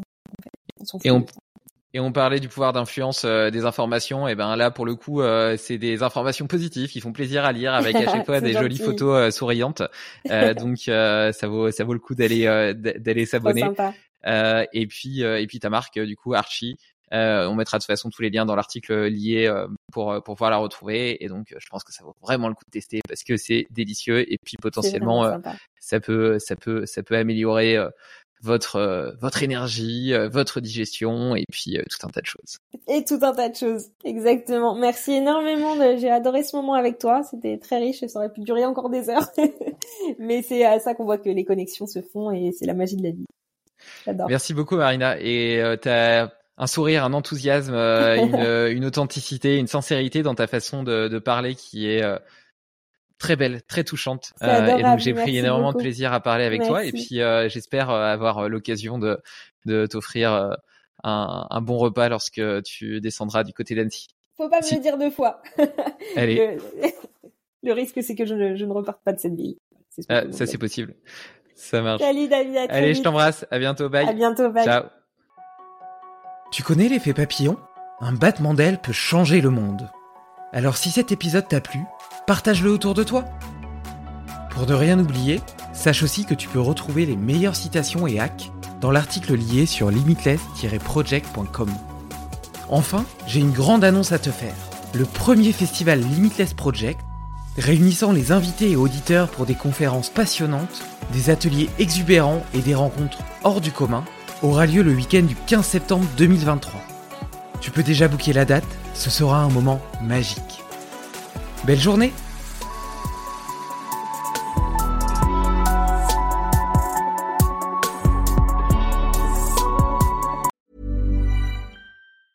As a person with a very deep voice, I'm hired all the time for advertising campaigns. But a deep voice doesn't sell B2B, and advertising on the wrong platform doesn't sell B2B either. That's why if you're a B2B marketer, you should use LinkedIn ads. LinkedIn has the targeting capabilities to help you reach the world's largest professional audience.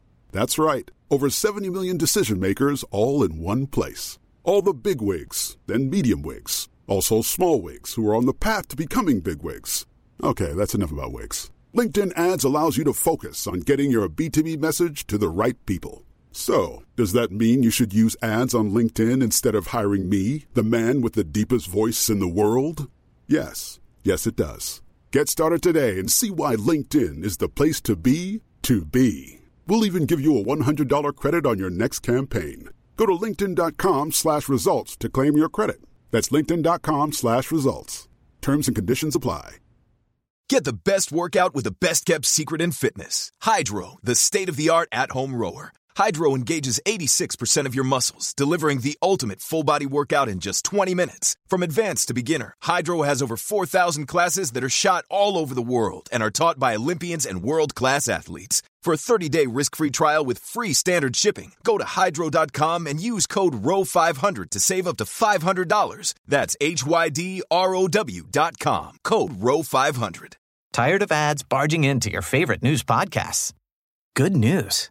Ad-free listening on Amazon Music is included with your Prime membership. Just head to amazon.com slash ad-free news podcasts to catch up on the latest episodes without the ads. Enjoy thousands of ACAST shows ad-free for Prime subscribers. Some shows may have ads.